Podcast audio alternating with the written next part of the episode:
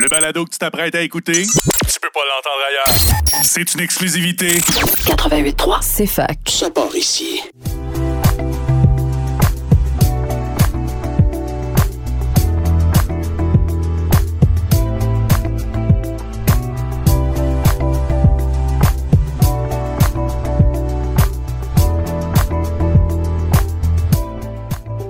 Et bonjour, vous êtes sur les ondes du CFK 83, Félix Morin micro vous écoutez les longues entrevues. Aujourd'hui, j'ai euh, un interlocuteur de marque euh, qui me touche beaucoup et dont l'œuvre touche euh, certainement beaucoup de nos auditeurs. bonjour, Édouard Louis. Bonjour. Bonjour, très content de t'avoir à l'émission avec nous aujourd'hui. Euh, on va essayer de traverser cette œuvre foisonnante et surtout cette œuvre qui, dans le fond, ne, cesse de grandir, qui grandit devant nos yeux. C'est, très intéressant d'être euh, avec un auteur qui est un contemporain, qu'on a toujours la chance d'attendre un de ses prochains livres. Mais avant de parler justement de ton œuvre, j'aimerais parler de deux chapeaux que tu as, qu'on te parle très, très peu dans les multitudes d'entrevues que tu fais.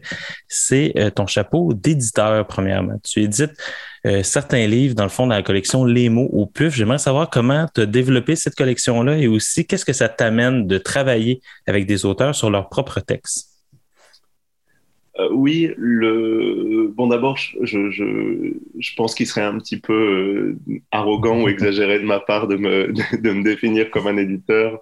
C'est un, vrai métier que, que je ne sais pas du tout faire, que je ne fais pas du tout, mais, en effet, il y a, quelques années, en 2000 avant même la, publication de mon, premier roman, j'ai voulu, euh, créer cette collection euh, aux presses universitaires euh, de France. Le, premier objectif pour moi, c'était d'y publier des, ouvrages collectifs, des ouvrages non terminés, des ouvrages en cours, des réflexions en cours j'ai toujours eu l'impression que entre les, premières euh, élaborations d'un travail intellectuel euh, et, ce que devient ce, travail une fois qu'il est achevé, euh, on perd toujours quelque chose. Il y a quelque chose au début d'une démarche intellectuelle, d'une réflexion, le, dans les premières impulsions d'une recherche, qui sont de l'ordre de je sais pas, de quelque chose de, presque plus normatif, mais peut-être parfois plus inventif. Et après, parfois, dans, le, dans l'écriture même euh, d'un projet euh, intellectuel, d'un projet littéraire, euh, pour des raisons de forme, pour des raisons d'organisation, on perd un petit peu de cette normativité, de, cette, de cette spontanéité, de cette fraîcheur. Et j'ai voulu créer euh, un espace euh, à l'intérieur duquel il serait possible de montrer ces choses-là. La collection démo, c'est un espace où euh, euh, on peut lire un petit peu, comme ce que tu étais en train de, dire avant, on peut lire un, travail en train de se faire, un, travail en, train de se déployer avant cette forme achevée qui peut prendre plus tard et qui peut lui faire perdre quelque chose. Moi, je sais que parfois, il y a des, des, des choses, des histoires, des anecdotes que j'ai envie de raconter dans mes romans et puis ensuite, dans la construction même du livre, je suis obligé de les effacer parce que ça ralentit le livre, ça, ça, produit une lourdeur, ça produit un effet de répétition, alors que potentiellement, c'est des choses que j'ai envie de dire, c'est des choses que j'ai envie de communiquer, des choses que j'ai envie de partager. Et donc, le, la construction, la construction, c'est toujours une forme d'effacement aussi. Hmm. Et, et j'ai voulu créer un espace qui, qui, qui permettrait de, de, compenser un petit peu ça. Euh, et puis, comme je, je, te disais aussi, euh, je finis rapidement là-dessus, il était question aussi pour moi de, créer un, espace de, réflexion euh, collectif, euh, un espace euh, où des gens pourraient se retrouver. Moi, ce qui m'intéresse dans l'écriture, c'est des gens qui, qui s'affrontent au système de pouvoir, qui mmh. s'affrontent aux images traditionnelles de ce qu'est la littérature, de ce qu'est la théorie, à des gens qui s'affrontent au conservatisme, à la reproduction sociale, à la droite. Et faire ça, c'est se heurter toujours à des à des résistances, évidemment, parce que le système se, maintient. Et donc, le, le, parfois, le, de créer ses propres collectifs, c'est une condition euh, pratique pour garder sa radicalité, si vous voulez. Et comme j'ai toujours euh, beaucoup dit, pour moi, les, si des moments comme le nouveau roman ou le moment euh, Sartre, Beauvoir, Giacometti, Genet, étaient des moments aussi, aussi radicaux au niveau de la création, c'est parce qu'ils fonctionnaient en collectif. Euh, c'est parce que c'était des gens qui se répondaient, qui se lisaient, qui se fréquentaient. Et, et, au fond, ce, ce collectif, c'est ce qui va, c'est ce qui va permettre de ne pas se laisser euh, briser par les forces de la conservation. Et, et voilà, moi je sais que dans tout ce que j'ai écrit, je me suis toujours heurté à des réactions violentes, à des gens qui ont voulu me faire taire, à des gens qui ont voulu que j'arrête de parler de pauvreté, que j'arrête de parler d'homophobie, que j'arrête de parler de violence sociale.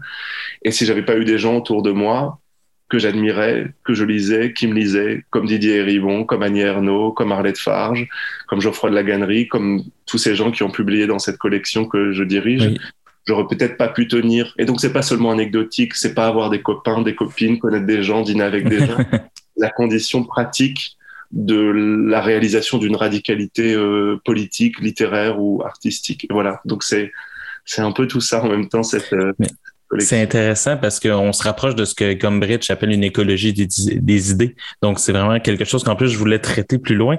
Mais avant, il y a un deuxième chapeau que j'aimerais traiter avec toi, c'est le fait que tu es aussi traducteur. Tu traduis une Canadienne qui s'appelle Anne Carson, dont tu m'as fait découvrir l'œuvre parce que je me suis dit, bon, pour Édouard Louis euh, s'y intéresse, donc euh, il doit y avoir quelque chose là. Et il y a quelque chose là vraiment d'intéressant. Je me demande deux choses, c'est qu'est-ce qui te touche personnellement dans son œuvre, dans le fait de la traduire. Et euh, ah, est-ce que ça t'apporte quelque chose de traduire? Parce que traduire, si on prend la fameuse, le fameux c'est toujours un peu trahir, mais aussi c'est y mettre un peu de soi quand on traduit. Euh, donc, euh, comment, comment ça se passe, ce, travail-là? Ben, ce travail de, traducteur, pour moi, il est parti vraiment d'une d'une situation mmh. anecdotique. J'étais j'étais aux États-Unis pour un pour un, séjour d'enseignement. J'enseignais en Nouvelle-Angleterre à Dartmouth College euh, pour quelques mois. Et donc, comme j'étais là-bas pendant quelques mois, ben, j'allais à la librairie euh, universitaire et, j'achetais des livres. Euh, et, et, puis, j'ai acheté un livre d'Anne Carson, de cette grande, grande, grande poétesse canadienne, qui était antigonique, qui est une réécriture d'Antigone. Euh, réécriture, traduction, justement, les mots échappent un petit peu euh, face à la, à la, puissance et à la, à la, nouveauté de ce texte. Et je l'ai lu et j'ai été frappé par ce texte, vraiment, qui m'a semblé euh, magnifique, puissant, inventif. À l'opposé de ce que je fais un petit peu aussi, les textes d'Anne Carson sont des textes de, de, de, commentaires de la tradition littéraire, de, Brecht, de Beckett, de, euh, et, c'est quelque chose que je fais pas du tout. Et c'est ça qui m'a intéressé aussi. J'ai immédiatement euh, contacté une maison d'édition en France, les éditions de, l'Arche, qui publie beaucoup de théâtre et de poésie. Et je leur ai proposé. Et, aussi le, le le oui, tout simplement, je peux le dire euh, très bêtement parce que je pense que Anne Carson aujourd'hui est une des auteurs les plus inventives, les plus puissantes, les plus originales. Et les œuvres que j'ai pu traduire d'Anne Carson sont des, sont des tragédies. Et, et la tragédie mmh. est une forme qui m'a toujours, euh, en l'occurrence, euh, accompagné dans ma, dans ma réflexion, dans l'écriture. pour moi, la tragédie, la tragédie grecque, Antigone et les autres, euh, c'était la littérature avant la littérature. C'était le moment où la littérature, elle était une manière de, de parler du monde maintenant, tout de suite, de s'affronter au monde, de parler des grands problèmes politiques euh, à un moment donné. Euh, vous savez, on dit toujours le, on dit toujours le, le, le, théâtre est, le théâtre est bourgeois. Pourquoi le théâtre est bourgeois? Pourquoi la bourgeoisie, c'est la bourgeoisie mm-hmm. en grande majorité qui fréquente le théâtre? C'est une question qui traverse beaucoup le, le champ de l'art il y a un livre qui s'appelle Un théâtre de situation, qui est un, recueil de textes de Jean-Paul Sartre, dans lequel Sartre explique qu'en fait, le, théâtre n'est pas bourgeois. Le théâtre a été volé par la bourgeoisie il y a une forme de hold-up de la bourgeoisie pour le théâtre, alors qu'en vérité, euh, aux origines, le théâtre, que ce soit le théâtre shakespearien ou très avant le, le théâtre antique, le théâtre de la tragédie, justement, euh, c'était un théâtre euh, des foules, c'était un théâtre des masses, c'était un théâtre populaire. C'est au 19 et surtout 20e siècle que la bourgeoisie s'est emparée de cette forme de théâtre, de cette forme de, de création, cette forme théâtrale, et qu'elle a volé cette forme à la société pour en faire une pratique de, distinction, pour en faire une pratique qui devient si je vais au théâtre, c'est que je ne suis pas euh, un pauvre, je ne suis pas un prolétaire, je, me distingue. Euh, et, et, donc, le, pour moi, la, tragédie est une. Passer par la tragédie et traduire aussi les tragédies de Dan Carson, c'est une manière de d'essayer de réexplorer cette forme-là et qu'est-ce que serait voilà une forme une forme d'écriture qui qui s'affronterait au monde, qui se cognerait contre le monde, qui cognerait le monde tel qu'il est? C'est quelque chose qui me, ouais, qui me, qui me fascine. Le, et, la traduction a été pour moi une recherche de ça. Et après, c'est du travail. Ensuite, quand on revient sur votre travail, c'est sait jusqu'à quel point, je, suis content d'en parler plus à la fin de l'entrevue, mais que euh, ce que vous reprochez, vous, vous dites aujourd'hui écrire contre la littérature. Puis en même temps, vous dites à ce moment, euh, en ce moment que ce qui vous intéresse, c'est justement dans cette tragédie grecque, le fait que c'était des vrais problèmes. Donc, est-ce que dans le fond, ce, que vous, ce qui vous intéresse, euh, c'est de retourner à ce, en termes foucaldiens, ce dire vrai antique qui justement fait en sorte que euh, la littérature n'est pas bourgeoise, mais qu'elle essaie de dire la vérité sur le monde? Oui, absolument. C'est essayer de faire euh, essayer de faire euh, l'archéologie oui. d'une certaine manière de tout ce qui constitue la littérature aujourd'hui et qui a été euh, historiquement, euh, socialement, une manière pour, pour les classes dominantes de se constituer comme dominantes. être quelqu'un qui lit, c'est ne pas être euh, quelqu'un qui ne lit pas. Ouais. Comme disait euh, euh, Pierre Bourdieu, le, le, bon goût, c'est le dégoût du goût des autres. Oui. Et donc le bon goût, c'est celui, c'est lire, c'est pratiquer, aller au théâtre, pratiquer de l'art, et c'est se définir contre celles et ceux qui n'ont pas accès à ça. Et évidemment, la littérature, elle est elle est très profondément inscrite dans, dans ces logiques. Et c'est vrai que au moment où j'écris, je me pose la question de ces, de ces, de ces présupposés euh, presque inconscients euh, qui constituent la littérature. Ça, j'ai beaucoup raconté ça dans, oui. dans, dans, dans, Combat et Métamorphose d'une femme, notamment. J'ai explicité un peu ce projet, mais qui pour moi traversait tous mes livres. Donc, oui, tout à fait. que j'ai que j'ai consacré à ma mère et euh, dans lequel je m'interroge sur le fait, par exemple, qui est que euh, à partir du moment où on commence à écrire, on sent des, des, normes littéraires peser sur nous, qui sont inscrites nulle part, qui sont pas inscrites dans le marbre, mais qui pèsent sur vous, oui. qui serait par exemple de, de, jamais dire les choses. On sait qu'en littérature, très souvent, le meilleur compliment qu'une qu critique puisse vous adresser, c'est euh, c'est formidable parce que rien n'est dit, tout est suggéré.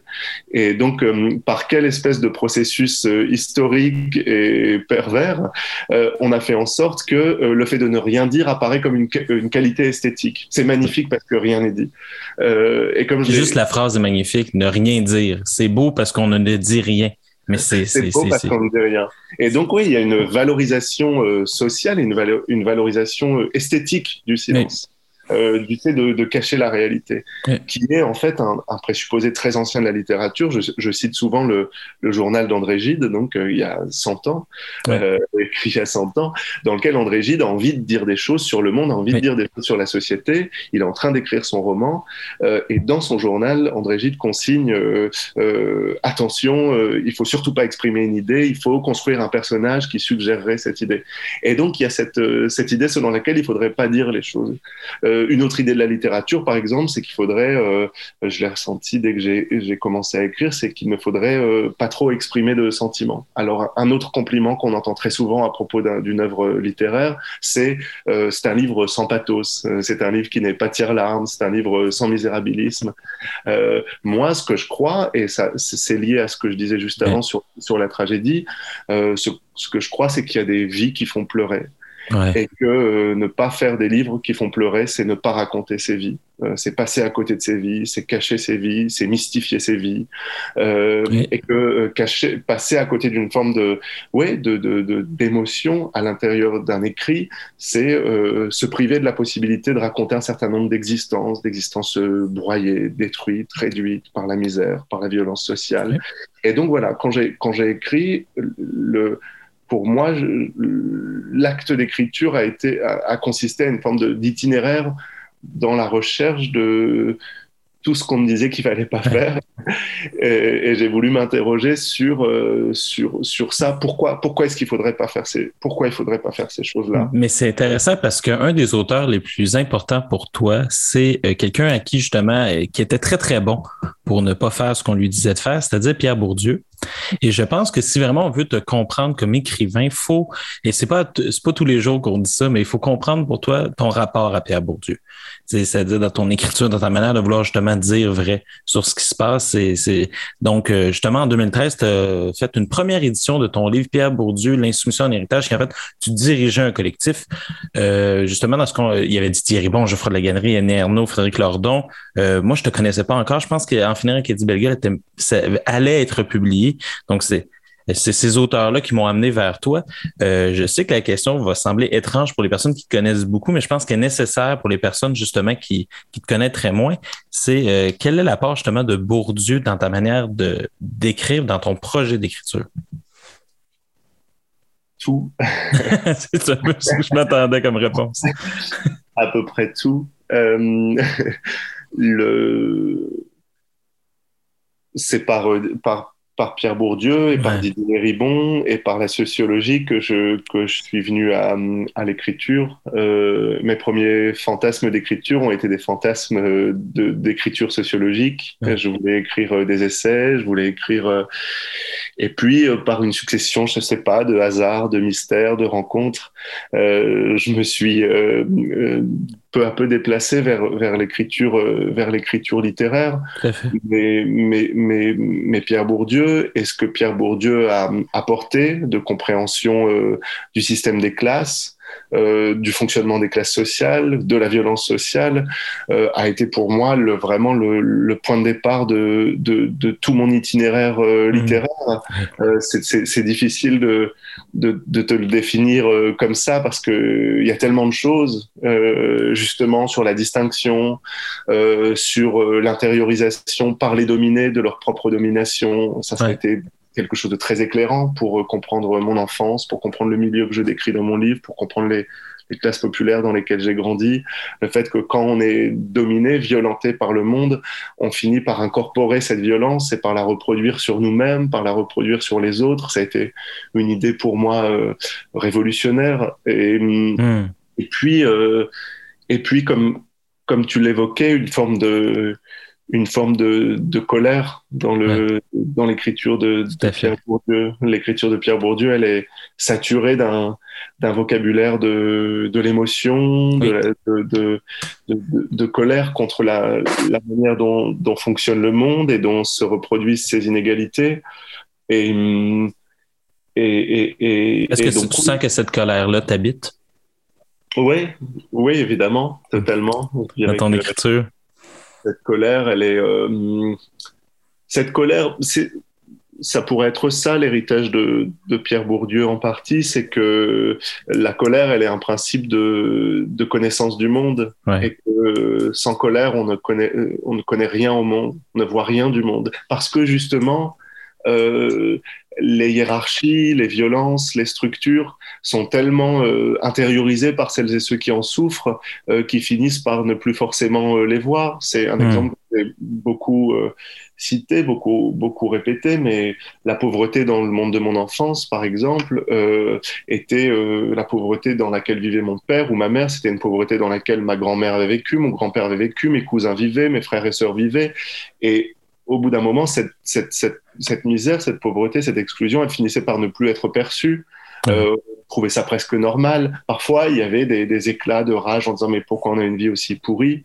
Euh, Mais la plupart du temps, euh, elle était tellement faite norme. Euh, on peut penser la même chose du genre. Les normes du genre sont tellement euh, intériorisées que très peu de gens se réveillent le matin en se disant euh, je suis un homme ou je suis une femme, je me comporte comme un homme ou je me comporte comme une femme, alors qu'on sait que c'est des systèmes de normes intériorisées. c'est dès qu'on est en, en dissidence qu'on se sent justement pas bien c'est quand on est en dissidence ou quand, oui, justement, par rapport à une situation de dissidence, euh, il faut au moins un sentiment aussi fort que la colère pour, pour bousculer euh, cette évidence-là, l'évidence de, toutes ces violences intériorisées. Et donc, c'est peut-être que c'est une des choses que j'ai pu apprendre avec et, par Bourdieu, c'est que, euh, oui, il n'y a, pas de, a pas de vérité sans colère. Elle, est, elle, est, elle fonctionne l'une par l'autre. Un autre effet qu'on voit apparaître dans la réédition de ton livre de Pierre Bourdieu, tu as changé l'introduction. Et là, pour faire une qui s'appelle Ce que la vie fait à la politique, qui est un texte pour moi majeur pour comprendre. Euh, tu l'as écrit entre Histoire de la violence et Qui a tué mon père. Et ça paraît parce que si on te lit en ordre chronologique, en fait, c'est là qu'on voit une césure, à mon sens. Mais c'est comme lecteur. Euh, tu y présentes que longtemps, tu as cru que la politique était le nom d'une malédiction qui, qui, qui m'a beaucoup touché comme phrase. Ma question serait à quel moment ce mot a cessé d'être une malédiction pour toi? Et aussi, qu'est-ce que la politique a. Euh, c'est quoi le nom maintenant pour décrire la politique? C'est pas une malédiction. Hmm. je pourrais presque continuer d'y croire. Oui, c'est ça. Euh, on sait que pour beaucoup d'individus, le, mot politique continue d'être une, une, malédiction. Tout à fait. et que, oui, pour des pour des migrants ou des migrantes euh, qui voudraient euh, fuir l'Afghanistan aujourd'hui, pour euh, des femmes au Texas qu'on empêchera par des lois abjectes et abjectes de, de, de, se faire avorter. La, la, politique est vraiment une malédiction, quelque chose qui, quelque chose qui écrase, quelque chose qui broie. Et j'avais, j'avais raconté, j'avais formulé cette phrase dans, dans, dans Pierre Bourdieu, L'insoumission en héritage, parce que, si vous voulez, euh, étant donné le, le monde dans lequel je suis né, euh, les classes populaires de mon enfance, le, quand j'ai commencé à écrire, plusieurs années après, en, en, ayant fui ce monde, en ayant fui cet univers, euh, j'avais pas de souvenirs politiques de la politique. J'avais des souvenirs intimes de la politique.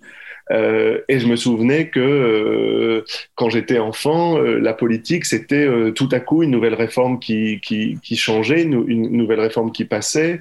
Et avec cette nouvelle réforme émergeait de plus grandes difficultés à se loger, de plus grandes difficultés à se nourrir, de plus grandes difficultés à se soigner.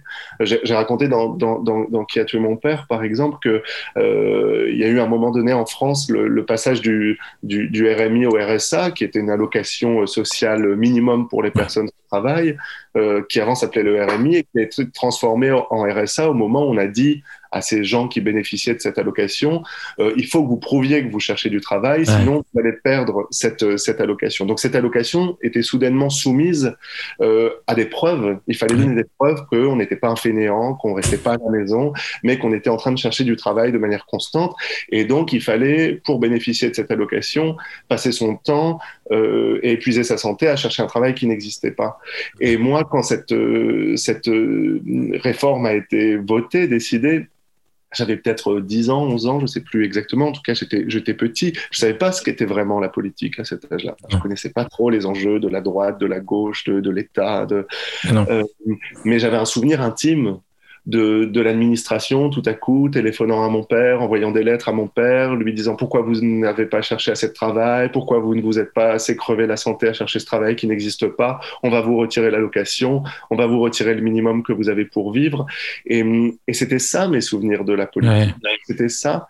Et donc, le, donc le, pour moi, enfin, j'ai toujours su que le, la politique faisait partie de la, de, de la biographie intime des individus. Mhm. Et je l'ai appris, euh, je l'ai appris malgré moi. Et donc ensuite, c'est quelque chose qui a, qui a traversé ce que j'écris, qui a traversé mon travail, mais c'était un, la politique, oui, pour, euh, pour mon père ou ma mère, était un fait biographique. Euh, et, et, voilà, et, j'ai essayé de, restituer ça. Et, comme vous disiez, en fait, cette, cette préface à Pierre Bourdieu, L'insoumission en héritage, c'est un texte que j'ai écrit au moment où je commençais à penser à, à qui a tué mon père et une, une, réflexion plus générale sur, sur ces sujets. À la fin de ce texte-là d'introduction, de, votre deuxième édition de Pierre Bourdieu, l'insoumission héritage, vous mentionnez euh, un directeur de supermarché qui parle de livres devant euh, plusieurs bourgeois. vous parlez justement de cette honte de la littérature qui, veut justement trouver écho le combat et, métamorphose d'une femme. À la fin du texte, vous mentionnez que vous êtes, euh, que dans le fond, que, que vous vous êtes enfui d'une certaine manière. Et à la fin d'en finir avec Eddie Bellegueule, vous vous enfuyez aussi. Donc, il y a deux fuites. Il y a une première fuite de votre milieu d'enfance, qui est un milieu, votre Picardie, et ensuite une fuite du milieu bourgeois. Ma question euh, peut sembler géographique, mais beaucoup plus biographique. C'est en fait, vous êtes enfui de deux endroits. Maintenant, où êtes-vous entre ces deux points? Justement, j'essaie de d'être euh, entre les deux et ni dans l'un ni dans l'autre et, et, dans l'un et dans l'autre. Pour, pour, euh, pour tenter de, de, de, garder une approche euh, globale et critique euh, du monde social euh, et de ses et de ses modes de, de, de fonctionnement. En effet, la, cette scène que je que je raconte dans, l'introduction au volume sur Pierre Bourdieu, c'est que euh, je t'ai invité, je venais juste d'arriver à Paris, euh, j'étais invité à, une forme de, dîner comme ça littéraire parce que je m'apprêtais à publier mon, premier roman. et que donc ma maison d'édition m'avait convié à, ce dîner. Et il y avait le, directeur d'une grande chaîne de supermarchés qui était là pour parler aux, écrivains et aux écrivaines présents. Et qui s'est lancé dans un grand discours sur l'importance de la littérature dans nos sociétés, pour construire des ponts entre les individus, pour nous comprendre les uns les autres. Et je savais que ce, même homme était celui qui était le directeur de supermarché où plusieurs de mes cousines ou plusieurs personnes dans ma famille avaient travaillé pour des salaires de misère, euh, dans des conditions effroyables, euh, en étant menacés euh, sans cesse, prenant le risque d'être renvoyés au, moindre retard. Et, et, cette scène a été une forme de, ouais, de choc pour moi. Je me suis dit, qu'est-ce que veut dire la littérature si elle peut permettre euh, à la fois qu'on l'aime et à la fois qu'on écrase une ouvrière, ou qu'on écrase une caissière. Si c'est ça la littérature, je la hais. Euh, et à ce moment-là, j'ai prétexté une crise d'asthme, je me suis levé, hmm. je, me suis, je, me, je me suis enfui. Et, et, et c'est des scènes qui, qui, qui, pour moi, ont été hum, importantes dans, dans la construction de, de, mon rapport au monde et de, et de, et de ma subjectivité, parce que euh, comme beaucoup d'enfants euh, des classes populaires qui ont pu euh, à un moment donné s'échapper, échapper à leur destin social, au destin qui leur était réservé par la, par la société, ces enfants qui sont d'ailleurs peu nombreux statistiquement, mais mm-hmm. Comme, comme, comme, celles et ceux qui l'ont vécu, j'ai eu à un moment donné le fantasme d'être un bourgeois, de, pour, échapper à, cette enfance. Et, et, et, au fond, euh, je pense que c'était lié aussi à, à, l'insulte homophobe que j'ai raconté euh, et que j'ai, que, j'ai, que j'ai pu décrire dans mes livres. Quand, quand j'étais enfant, on me disait euh, PD, sale PD, pédale à l'école. Et, et, j'avais ce, ce cette, cette phrase d'enfance qui, qui, qui, me revenait en tête où je me disais un jour j'y arriverai, un jour je serai riche, un jour je serai puissant et cette puissance-là me vengera de ces gens qui m'ont insulté. Et un jour je deviendrai plus riche que vous et plus fort et plus important et vous regretterez de m'avoir insulté. Euh, et évidemment, c'est. Et t'as pas trouvé dans la vengeance euh, quelque chose pour. C'est pas, pas suffisant. Non, bien sûr, c'est pas suffisant et c'est pas désirable. Euh, Aujourd'hui, évidemment, le point de vue d'adulte que j'ai condamnerait cette manière de penser, mais c'était, enfin, condamnerait non parce que je suis pas là pour. Non, faut comprendre quand même euh, qu'un enfant qui dit ça. Bien sûr, et donc le, je, je veux dire, mais c'est pas comme ça que je, je le penserais aujourd'hui, mais, mais évidemment, en, en arrivant à, à Paris, euh, j'avais j'avais au début, euh, quand j'ai commencé à écrire, ce, ce fantasme d'appartenir à un monde dont j'avais été exclu. Et d'ailleurs, c'est pas propre aux transfuges. Ma, euh, ma mère rêvait d'être une bourgeoise, ma sœur rêvait d'être une bourgeoise. C'est normal dans la vie de, de, de vouloir ce dont on a été dépossédé, euh, de vouloir ce dont on a été privé. Vous savez, il y a cette, cette belle scène que, que Didier Ribon euh, cite souvent dans le, dans le journal de, de Roland Barthes, où Roland Barthes se promène dans les rues de Paris et un jour passe devant l'église Saint-Sulpice et voit un mariage euh, entre un homme et une femme, puisque c'était interdit à l'époque pour euh, deux hommes de se marier en France ou pour deux femmes de se marier en France. Ils voient un mariage hétérosexuel et tout à coup, Roland Barthes ressent une douleur profonde en se mmh. disant euh, je ne pourrai jamais accéder à ça, je ne pourrai jamais avoir ça. Les gens comme moi, les homosexuels, puisque Barthes était gay, euh, les gens comme moi ne peuvent pas avoir le droit de ça. Et Roland Barthes se dit euh, mmh. le, au fond, je, je, ne veux pas ça, je ne rêve pas de ça. C'est pas c'est pas comme un souhait vital de me marier, d'être dans une église avec la famille ennuyeuse, etc. mais mais au moment où je constate que je, je, je, ne peux pas y accéder, je ressens cette douleur. Et au fond, d'un point de vue des classes sociales, euh, c'était la même chose quand j'étais enfant. Ma mère, elle voyait qu'elle n'avait pas le droit à ces beaux voyages, euh, à ces beaux meubles, euh, à, ces, à, ces, à ces beaux vêtements qu'avait la bourgeoisie. Et on avait un fantasme de ça. Et donc moi, en étant le premier de la famille qui a eu tout à coup un accès possible par l'école, par le système scolaire, par l'arrivée à Paris, j'ai évidemment à un moment donné rêvé de ça. Et puis je suis arrivé à Paris. Et je me suis rendu compte que j'avais pas ma place dans ce monde, que j'avais pas envie mmh. d'avoir ma place dans ce monde, que ce monde, ce monde de cet homme du supermarché, même si c'est un monde fragmenté et qu'il n'y a pas les classes dominantes en tant que telles, il y a des gens de gauche, il y a des gens de droite, il y a des gens progressistes, il y a des gens accueillants, il y a des gens excluants. Donc il faudrait aussi revenir peut-être un peu plus tard. Oui, justement, dans l'introduction de, ce livre-là, il y a un homme accueillant vous, quand même que vous nommez, sans nommer, mais qu'on voit qu'il y a quelqu'un qui vous a quand même accueilli.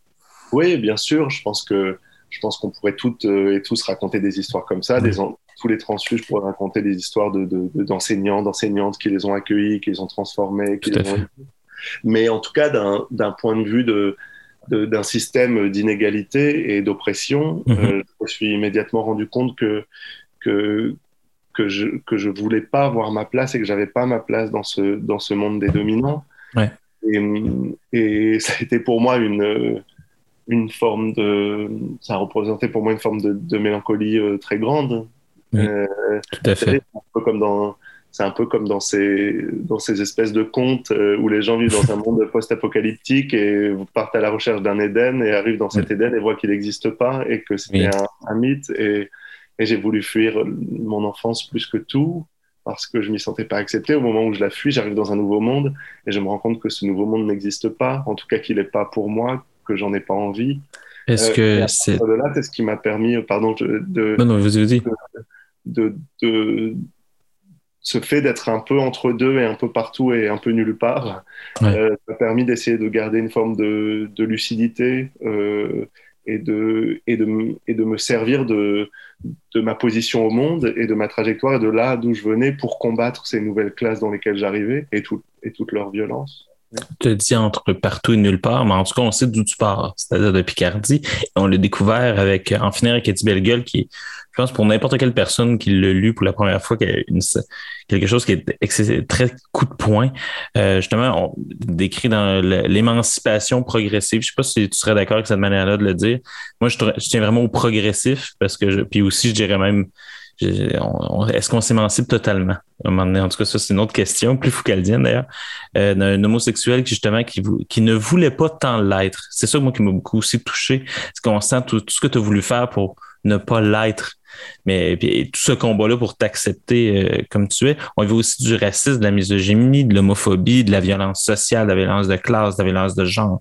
On y voit beaucoup de choses. Par contre, on n'y sent pas de misérabilisme. Ce qui m'a traversé quand tu as écrit ce livre-là, alors que tu étais très jeune, c'est l'amour et la compréhension. Moi, c'est ça que j'ai retenu de ton livre. Euh, est-ce que c'était ça que tu voulais faire ou est-ce que c'était une démarche consciente de vouloir pas euh, être dans le bien et dans le mal, mais justement dans, cette, dans ce que Pierre Bourdieu appellerait certainement la compréhension du monde social?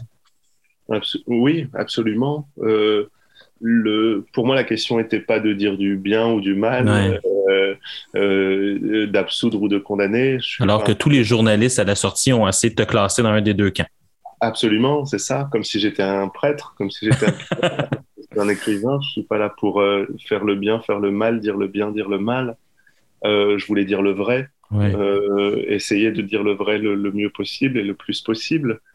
Hum, et c'est vrai que hum, pour moi, dans l'écriture d'en finir avec Eddie Bellegueule, il y avait euh, une volonté de, de parler d'un monde euh, pauvre, exclu et exclu de mmh. l'espace littéraire. j'avais l'impression que quelqu'un comme ma mère, quelqu'un comme mon père, des gens comme les, ceux avec lesquels j'avais grandi, comme ceux que celui que j'avais été, était mal représenté, sous-représenté en littérature, peut-être pas sous-représenté, mais surtout et avant tout mal représenté. Euh, parce que parfois il y a des manières de, de, parler des gens qui est une manière de les rendre encore plus invisibles, de, de, de, de faire peser une chape de silence encore plus grande. Euh, entre, hmm. Au fond, euh, on pourrait dire que dans le discours euh, contemporain, on très souvent euh, une obsession euh, des classes populaires. Les, les hommes et les femmes politiques parlent, très souvent des classes populaires, mais c'est pour dire qu'ils sont fainéants, qu'ils travaillent pas assez, qu'ils doivent faire plus d'efforts, qu'ils sont les derniers de cordée, qu'ils en mettent pas assez, qu'ils sont dangereux, qu'ils sont problématiques. Et, et, au fond, il y a une forme d'obsession dans le discours sur les classes populaires, et pas du tout un, un silence.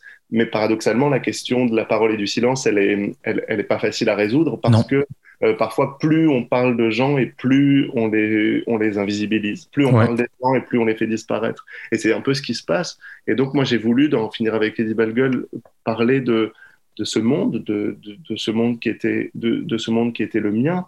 J'ai voulu, en, faisant ça, me, me, battre pour ce monde, contre la violence euh, endurée par ce monde, euh, par la, la, la, difficulté des conditions de vie, euh, par la dépossession. Mais, mais, mais, précisément, pour moi, se battre euh, ne voulait pas dire faire un éloge naïf. Euh, et donc, euh, ça voulait dire aussi pour moi euh, parler de, de parler de la, du racisme, parler de la misogynie, parler de domination masculine, parler de l'homophobie. Et paradoxalement, quand, quand j'ai publié En finir avec Eddie Bellegueule, on, on m'a parfois accusé de, de, de, stigmatiser les classes populaires. Euh, alors qu'au fond, ce que je faisais, ce que j'essayais de faire, c'était d'inclure encore plus de monde dans cette catégorie de classe populaire. Parce qu'il y a aussi des femmes qui vivent la domination masculine, il y a aussi des gays, il y a aussi des, des, personnes qui vivent le racisme. Il y a même les hommes hétérosexuels qui vivent cette violence-là. Il y a même les hommes hétérosexuels qui, sont, qui, qui vivent cette violence, qui, euh, qui, qui en sont, qui en sont l'objet, qui ont des qui ont des portes qui leur sont fermées aussi, qui s'auto-infligent une forme de violence en, en en, essayant de représenter la masculinité, en essayant de représenter euh, l'image euh, qui leur est donnée de la virilité. Et donc, pour moi, c'était euh, mettre, non pas stigmatiser, mais agrandir au contraire cette catégorie. et, si vous voulez, si, j'avais gommé tout ça, j'aurais fait la même chose que tous ces gens de droite qui caricaturent les classes populaires euh, par, des, par phrases lapidaires, par des phrases simples, par des phrases simplistes, qui sont d'autres manières de les, faire euh, disparaître et qui sont, euh, au fond, l'insulte contre les classes populaires qu'on entend très souvent dans la droite, les fainéants, ceux qui en font pas assez, et de l'autre côté, la, mythologie qui peut exister parfois dans, des, dans, des, faux espaces de gauche des classes populaires, comme les, les bons, les authentiques, les vrais, les gentils, sont en fait de, de manière complice de, de, de, caricaturer les gens, d'invisibiliser les gens. Euh, et, et, au fond, euh, un ouvrier peut être aussi inhumain qu'un bourgeois. Et, le dire, c'est euh, reconnaître aussi une forme d'humanité des gens. Jacques Derrida disait euh, euh, on dit jamais d'un chat qu'il est inhumain, dit qu'il est inhumain. Et à ce moment-là, le, on reconnaît l'humanité d'une personne à la façon dont on peut le qualifier d'inhumain. Alors Jacques Derrida dit c'est un problème d'ailleurs parce que de, de, de, de où est-ce qu'on dépossède les animaux comme ça euh, euh, d'un certain nombre de manières d'être, de manières de faire, de ressentir, de penser. Mais en tout cas, euh, le, enlever à des individus la capacité à être inhumain, c'est ne pas reconnaître le fait qu'ils sont humains. Et tout ça, ça relève d'un racisme de classe, euh, comme si euh, non, comme si tous les comme si tous les pauvres étaient gentils. non. C'est une, une, idée quand même absurde. Et donc, et donc voilà, j'ai écrit Eddie Bellegueule contre ces, contre ces deux idéologies, contre ces deux adversaires complices de, de, de la violence sociale. Et tu étais très jeune à la moment, au moment. Moi, j'étais très jeune au moment de ma lecture, donc toi, tu étais encore un peu plus jeune au moment de l'écriture de, de ce magnifique livre et tu écris quelque chose qui, dans les premières pages, qui, qui est dévastateur à lire, c'est que la souffrance est totalitaire. Or, avec la distance, quand on, que, quand on a lu Qui a tué mon père, Combat et métamorphose du femme, c'est qu'on se rend compte que tu commences à avoir des brèches dans ton enfance de souvenirs heureux. Alors, je, me, je me demandais si, oui, la souffrance est totalitaire, mais est-ce que la distance, elle est salutaire? Sans doute, oui. Euh, c'est, il est évident que la, la mémoire, elle n'est pas euh, une plaque de marbre. Hein. La mémoire de, de fixe la mémoire, c'est un muscle, c'est une activité permanente, c'est quelque chose qui change selon le présent dans lequel on se situe. Euh, et que aujourd'hui, je peux, je, peux revoir des, fragments du passé que j'aurais pas pu voir au moment de, où j'écrivais euh, En finir avec Eddie Bellegueule. Le, c'est vrai que c'est vrai que la, c'est vrai que la souffrance est totalitaire. C'est vrai que euh, une personne qui est une personne qui est en, dépression, euh, c'est pas qu'elle a plus rien de bien qui lui arrive dans sa vie, c'est qu'elle est plus capable de voir ces choses de bien qui l'entourent et qu'elle voit plus que les choses problématiques et c'est la nature même de la dépression. Euh, et voilà, la souffrance, c'est un petit peu la même chose.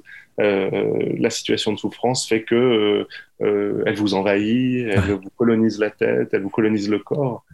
Et, et donc, le, en, en, en écrivant les livres qui ont succédé à, à, en finir avec Eddie Bellegueule, oui, j'ai essayé de j'ai essayé de, de, trouver d'autres choses, mais, mais c'est aussi parce que je, je racontais euh, d'autres histoires. L'enjeu était pour mm. moi, en parlant de la même vie, de raconter deux histoires. Ça ne veut pas dire que je reniais, qu'en écrivant mm. Enquête de mon père ou Combat et Métamorphose, que, que, que, je, que je reniais ce que j'avais écrit dans En finir avec Eddie Bellegueule, mais simplement que l'histoire euh, que je voulais démontrer, la vérité que je voulais démontrer à ce moment-là, euh, était pas la même.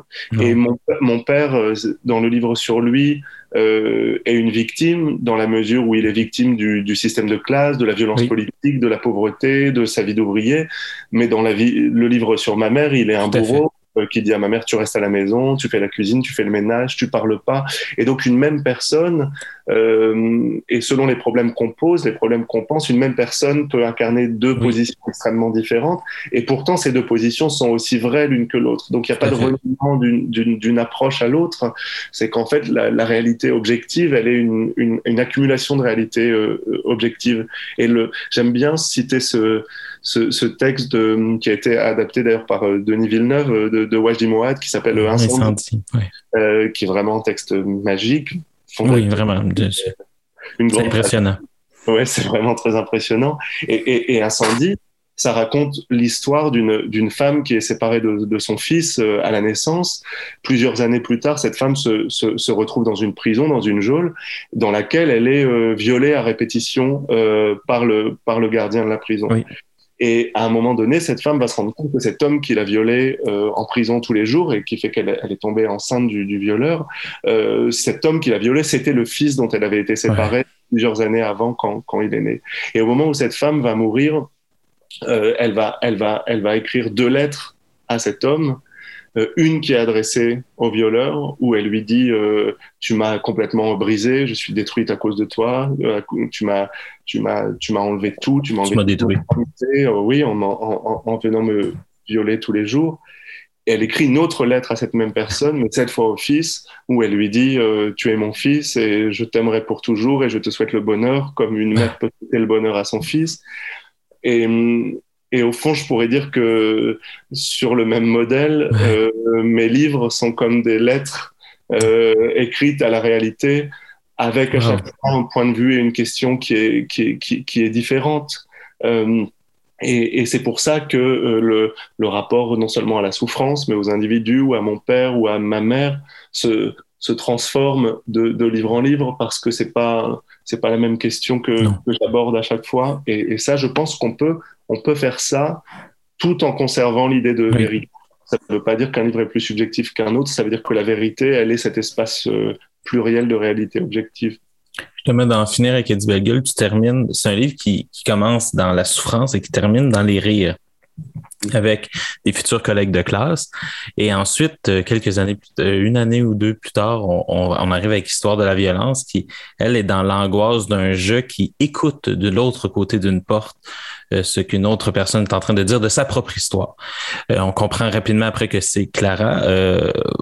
L'histoire de ce livre-là est terrible. C'est l'histoire d'une nuit épouvantable, d'un viol qui est survenu le soir de Noël.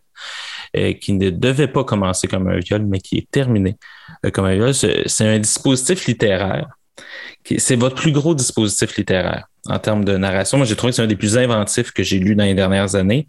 Euh, mais c'est aussi pour raconter votre, sûrement votre livre le plus tragique, justement. Est-ce que justement ce, dispositif littéraire-là a été choisi de manière à mettre en récit une histoire et, ou est-ce que ça a été un dispositif littéraire qui vous a permis à vous de raconter cette histoire?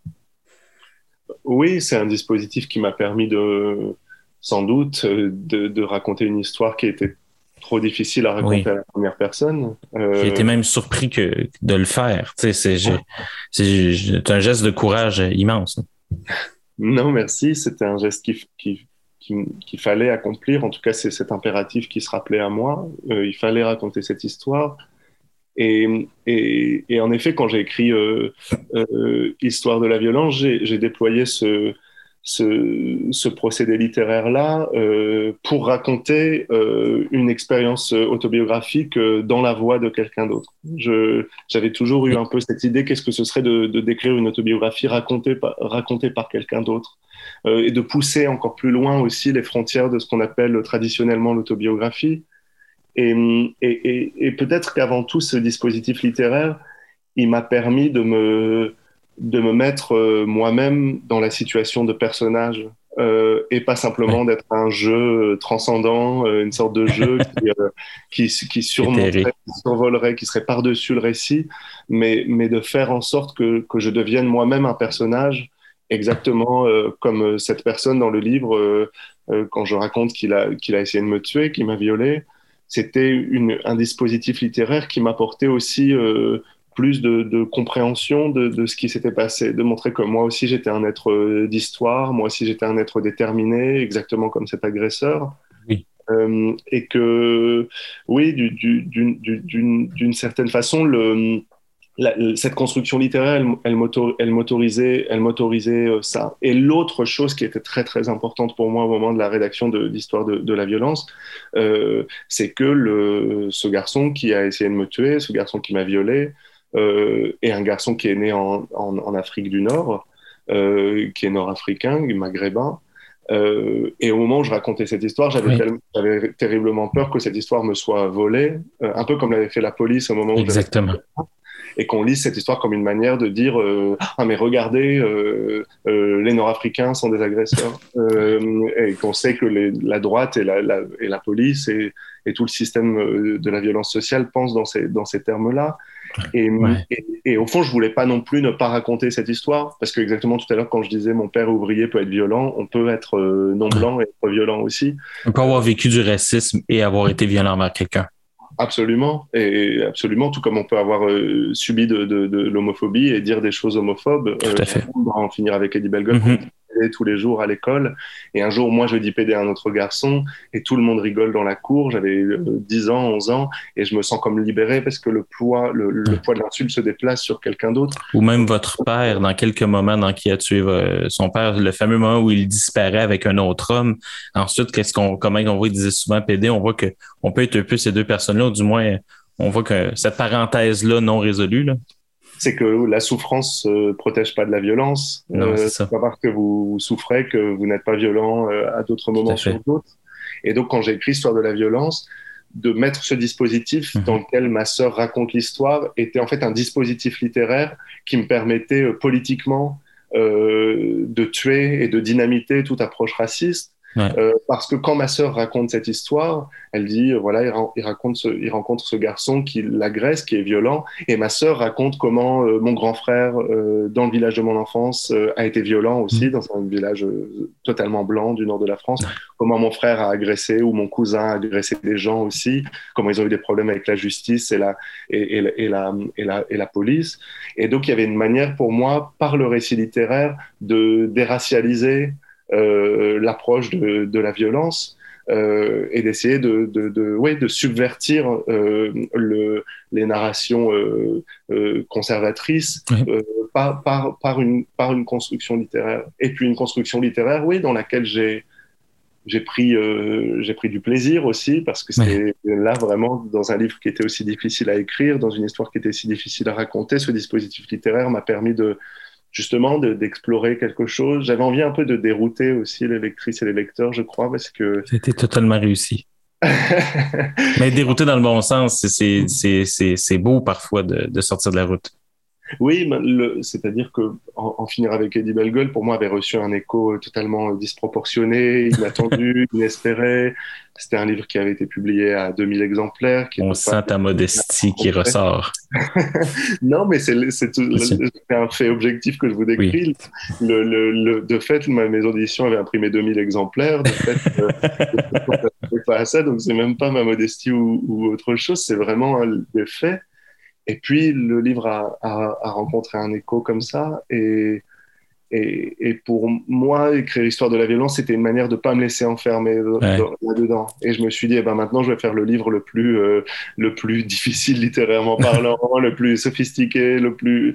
Après avoir fait un récit à la première personne, je voulais voilà faire euh, ne surtout pas euh, faire ce qu'on attendait de moi, et d'autant plus que le, j'avais écrit un, un, premier livre sur la pauvreté euh, et, et, que j'avais raconté dans un espace littéraire, donc, dans un espace privilégié, dans un espace bourgeois. Et, et je voulais pas devenir le pauvre de service qui racontait les histoires comme on l'aurait voulu, comme on, l'attendait de lui. Et donc, euh, oui, Histoire de la violence a été, euh, vous parliez tout à l'heure de fuite, a été aussi une manière de, une manière de, de fuir. de fuir l'image publique.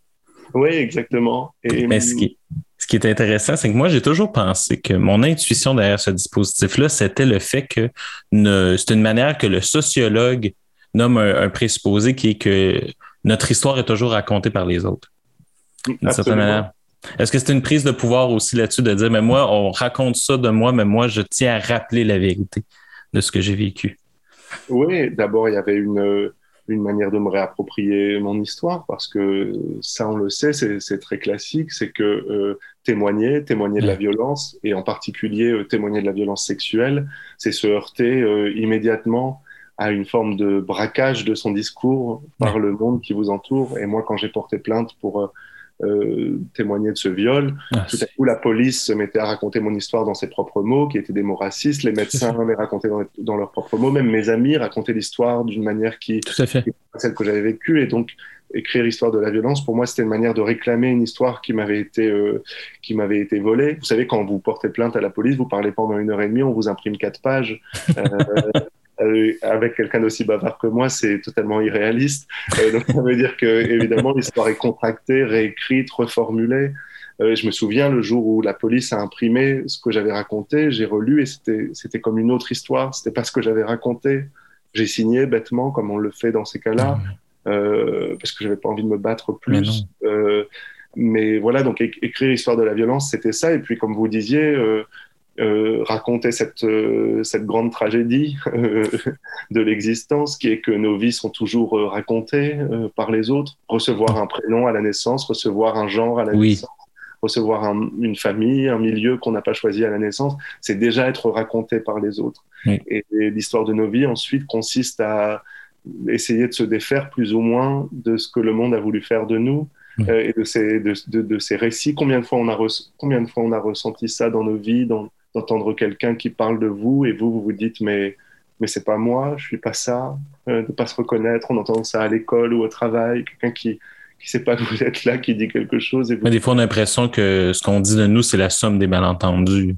Absolument, absolument, et qu'il y, y, a un écart euh, fondamental entre euh, ce que le, la manière dont le monde nous raconte euh, et ce qu'on est, qu'on est réellement. C'est un petit peu c'est un petit, y compris quand on reprend nous-mêmes les narrations qui ne nous mhm. correspondent pas. C'est un peu ce que j'ai raconté dans, dans Qui a tué mon père, c'est que mon père, pendant toute sa vie, comme homme euh, des classes populaires, avec euh, a, pendant toute sa vie répété qu'un homme devait jamais pleurer, que les garçons devaient jamais pleurer, que c'était les femmes qui pleuraient.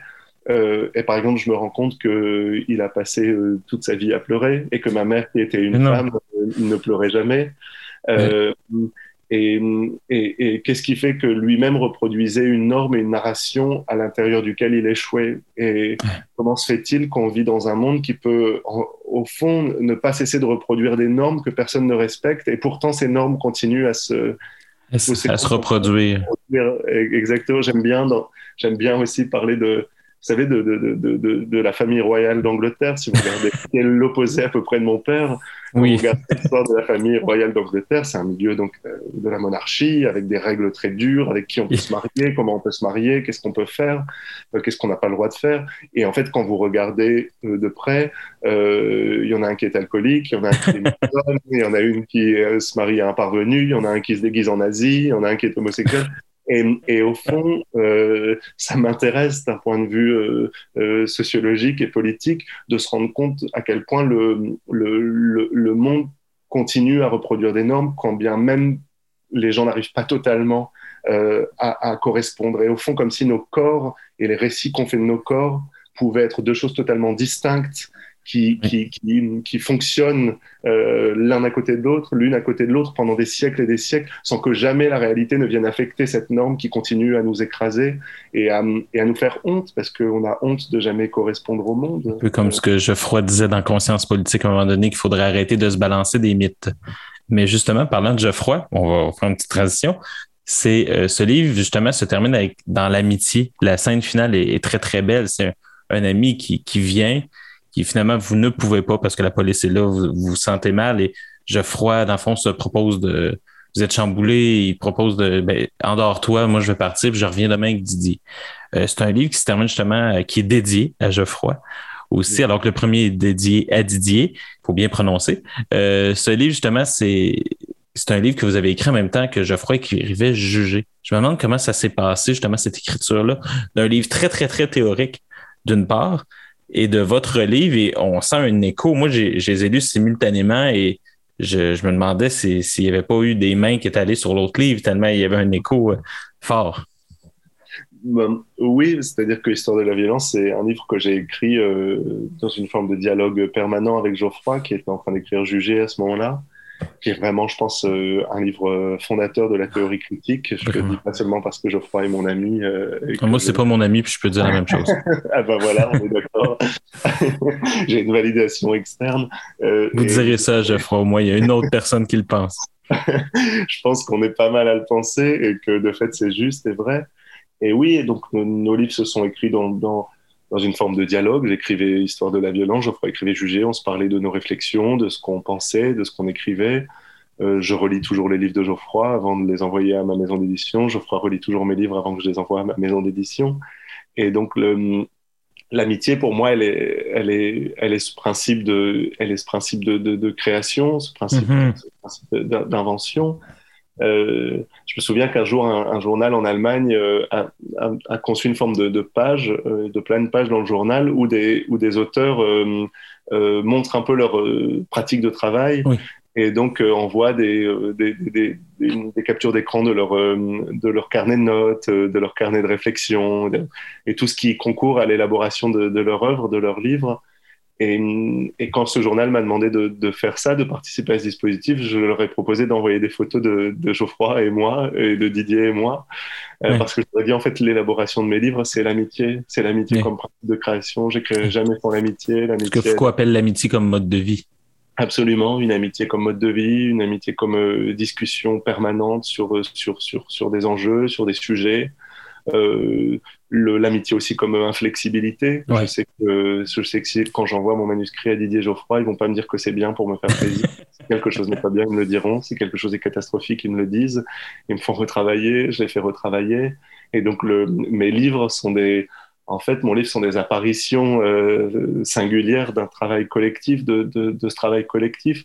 Et, le, et, et d'en juger Histoire de la violence, je pense que notre, notre projet commun avec Geoffroy, c'était euh, à la fois de, de, pouvoir dire la violence, alors moi dans mon cas là de raconter la violence euh, sexuelle, et à la fois de, de, de critiquer euh, toute la violence euh, qui entoure le dispositif de la violence sexuelle, euh, la justice, euh, la police, la manière dont le, les choses sont pensées, la manière dont, dont, nos histoires sont récupérées. Et c'était, pour moi, l'enjeu, c'était de faire une critique de la justice à partir d'une position de victime. Parce que très souvent, l'emprisonnement ou, la, ou la punition ou la justice est critiquée à partir de, des, des accusés. Euh, euh, mais moi, je me disais, qu'est-ce que c'est, qu'est-ce que c'est de, d'à la fois dénoncer le, la violence sexuelle et ensuite de dénoncer euh, la punition, la répression, la justice, le jugement, la police, tout ce qui est censé en fait euh, pallier à la violence sexuelle, mais qui fait partie d'un, d'un système plus global de, de, de, la violence du monde. Et ça, c'était un geste qu'on a voulu un peu euh, accompagner ensemble. Oui. ce livre-là est devenu une pièce de théâtre qui est au cœur de la violence, que tu as écrit, que tu as coécrit avec Thomas Ostermeyer. Dans Qui a tué mon père? Et aussi dans Finir avec Eddie Bellegueule, il y, a il y a des scènes très marquantes de toi qui veux être homme de théâtre. Et maintenant, qui, euh, en fait, non, de, dans Finir avec Eddie Bellegueule, et maintenant tu joues Qui a tué mon père au théâtre? Euh, je me demandais comment c'est comment c'est de passer de la littérature au théâtre? Qu'est-ce que qu'est-ce que ça t'apporte? Et est-ce que ça t'apporte quelque chose à ton écriture de performer propres livres. D'une certaine manière, de passer de, de la personne que, dans le fond, tu réincarnes la même personne. Tu passes de, tu écris sur ce que tu étais et tu rejoues ce que tu étais. Comment c'est cette espèce de dialogue-là qui se passe dans ta pratique d'artiste, maintenant qu'on peut dire? Oui, c'est bah, d'abord c'était c'est Thomas Ostermeyer qui un jour m'a proposé de jouer moi-même dans il avait de la violence, comme tu l'as dit avant. Alors, je l'avais aidé un peu sur le, manuscrit. On en a tiré une pièce au cœur de la violence qu'on a publiée. Euh, mais là, mon travail était un travail d'écrivain, au fond, avec un metteur en scène pour élaborer une pièce de théâtre. Et plus tard, Ostermeyer a voulu mettre en scène un deuxième de mes textes, donc qui a tué mon père, celui sur mon père. Et, là, il m'a demandé est-ce que tu jouerais toi-même? Et hum, d'abord, il y avait ça, rejoint ce que tu disais au début. Pour moi, une manière de ne pas me laisser enfermer dans un dispositif, euh, de ne pas être euh, un écrivain, mais d'être quelqu'un qui, d'être une sorte de combattant expérimental euh, et la littérature, euh, et la sociologie, euh, et le théâtre, et l'édition, et la traduction. Donc d'essayer pour moi d'articuler mes combats partout où je peux les articuler, d'essayer d'envahir le plus d'espace pour dire des choses que j'ai envie de dire, que les gens n'ont pas envie de, des choses que les gens n'ont pas envie d'entendre. Et, et puis le, L'autre chose euh, qui était importante pour moi, c'était que le, tout à coup, le théâtre me permettait de pallier un certain nombre de, de, frustrations qui venaient avec l'écriture et, la littérature. Euh, pour moi, le, le, théâtre, c'est l'espace pur de, de, la confrontation. C'est l'espace où on confronte euh, des individus à des choses qu'ils n'ont pas nécessairement envie de voir, des choses qu'ils n'ont pas envie d'entendre, des choses que... c'est un constat sur lequel on tombe d'accord, Geoffroy et moi aussi, euh, à cet égard, c'est que ce qu'on ce qu'on croit, c'est que le, au fond, on a tous conscience de, la manière dont fonctionne le monde. Tout le monde sait qu'on vit dans un monde raciste, tout le monde sait qu'on vit dans un monde de domination masculine, tout le monde sait que les Noirs en France sont pas traités comme les Blancs, tout le monde, tout le monde sait ces choses, tout le monde sait ces choses-là, peu importe le degré de connaissance. Il y a de la connaissance qui circule, il y a les réseaux sociaux, il y a Internet, il y a des articles, et même s'il y a des contre-informations, tout ça, c'est que des manières de, de, se débattre avec une réalité qu'on connaît. Et au fond, l'histoire de l'histoire d'une vie, très souvent, c'est l'histoire d'un combat pour ne pas être confronté à ce qu'on sait, euh, mais qu'on ne veut pas savoir. Et, dans le, livre a, pour moi un problème qui est presque de l'ordre chorégraphique, de, l'ordre du mouvement du corps. Quand vous avez un livre, si vous n'êtes pas content avec cette réalité à laquelle on vous confronte, vous pouvez le poser sur le côté et dire je n'aime pas, ça ne m'intéresse pas. On peut le nier on peut le nier, on peut le nier, on peut, on peut, comme dit Geoffroy, on peut tourner la tête de la même manière qu'on tourne la tête quand on voit un SDF dans la rue et qu'on ne peut pas se confronter à la violence du monde qui laisse des gens crever dans la rue, dans le froid, euh, sans nourriture et sans argent. Et donc le livre donne cette espèce de liberté perverse qui est une liberté qui consiste à ne pas vouloir voir le monde pour le laisser aller tel qu'il est. Et, et dans le théâtre, il y a quelque chose de presque de de, suspension de cette liberté, une suspension d'une liberté le temps de quelques minutes, le temps de quelques heures, euh, qui fait que vous êtes là dans une salle, vous avez des gens autour de vous, c'est pas si c'est pas si facile de vous lever, de partir. C'est ça. Euh, il y a une contrainte physique. Oui, il y a une contrainte euh, physique, chorégraphique, qui fait que vous êtes là. Et, et, pour moi, faire Qui a tué mon père sur scène, c'était une manière de, de faire ça, d'aller d'aller raconter ces histoires, d'aller raconter des histoires de, de violence politique, de à des gens qui n'ont pas envie de les entendre dans un espace du théâtre qui a été le théâtre victime de ce hold-up de la bourgeoisie dont je parlais tout à l'heure. Donc je sais se réapproprier un lieu.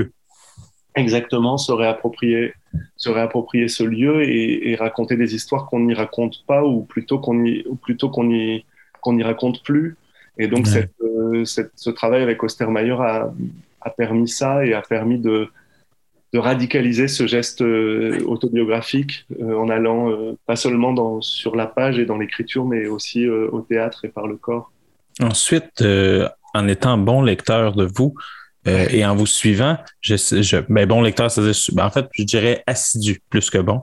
C'est, on sait qu'entre Histoire de la violence et Qui a tué mon père, il y a un livre non publié que vous avez, vous avez parlé, qui n'existe pas, mais qui, en fait, qui existe, mais que, mais qui était raté c'est selon vos mots sur euh, Instagram, c'est la preuve que je suis vraiment jeune, c'est ce genre de source-là.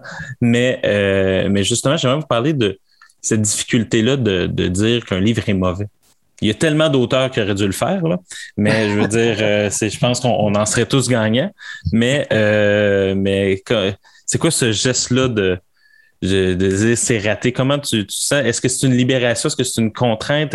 Comment tu te sens aussi à, tu sais, maintenant, tu as un regard de plus en plus lointain vis-à-vis de ce livre-là. Donc, tu sais qu'il existe. Et, donc, euh, comment tu sais, comment on, comment on dit que qu'on a travaillé aussi longtemps sur un manuscrit raté? Comment on arrive à se dire cette vérité-là? Oui.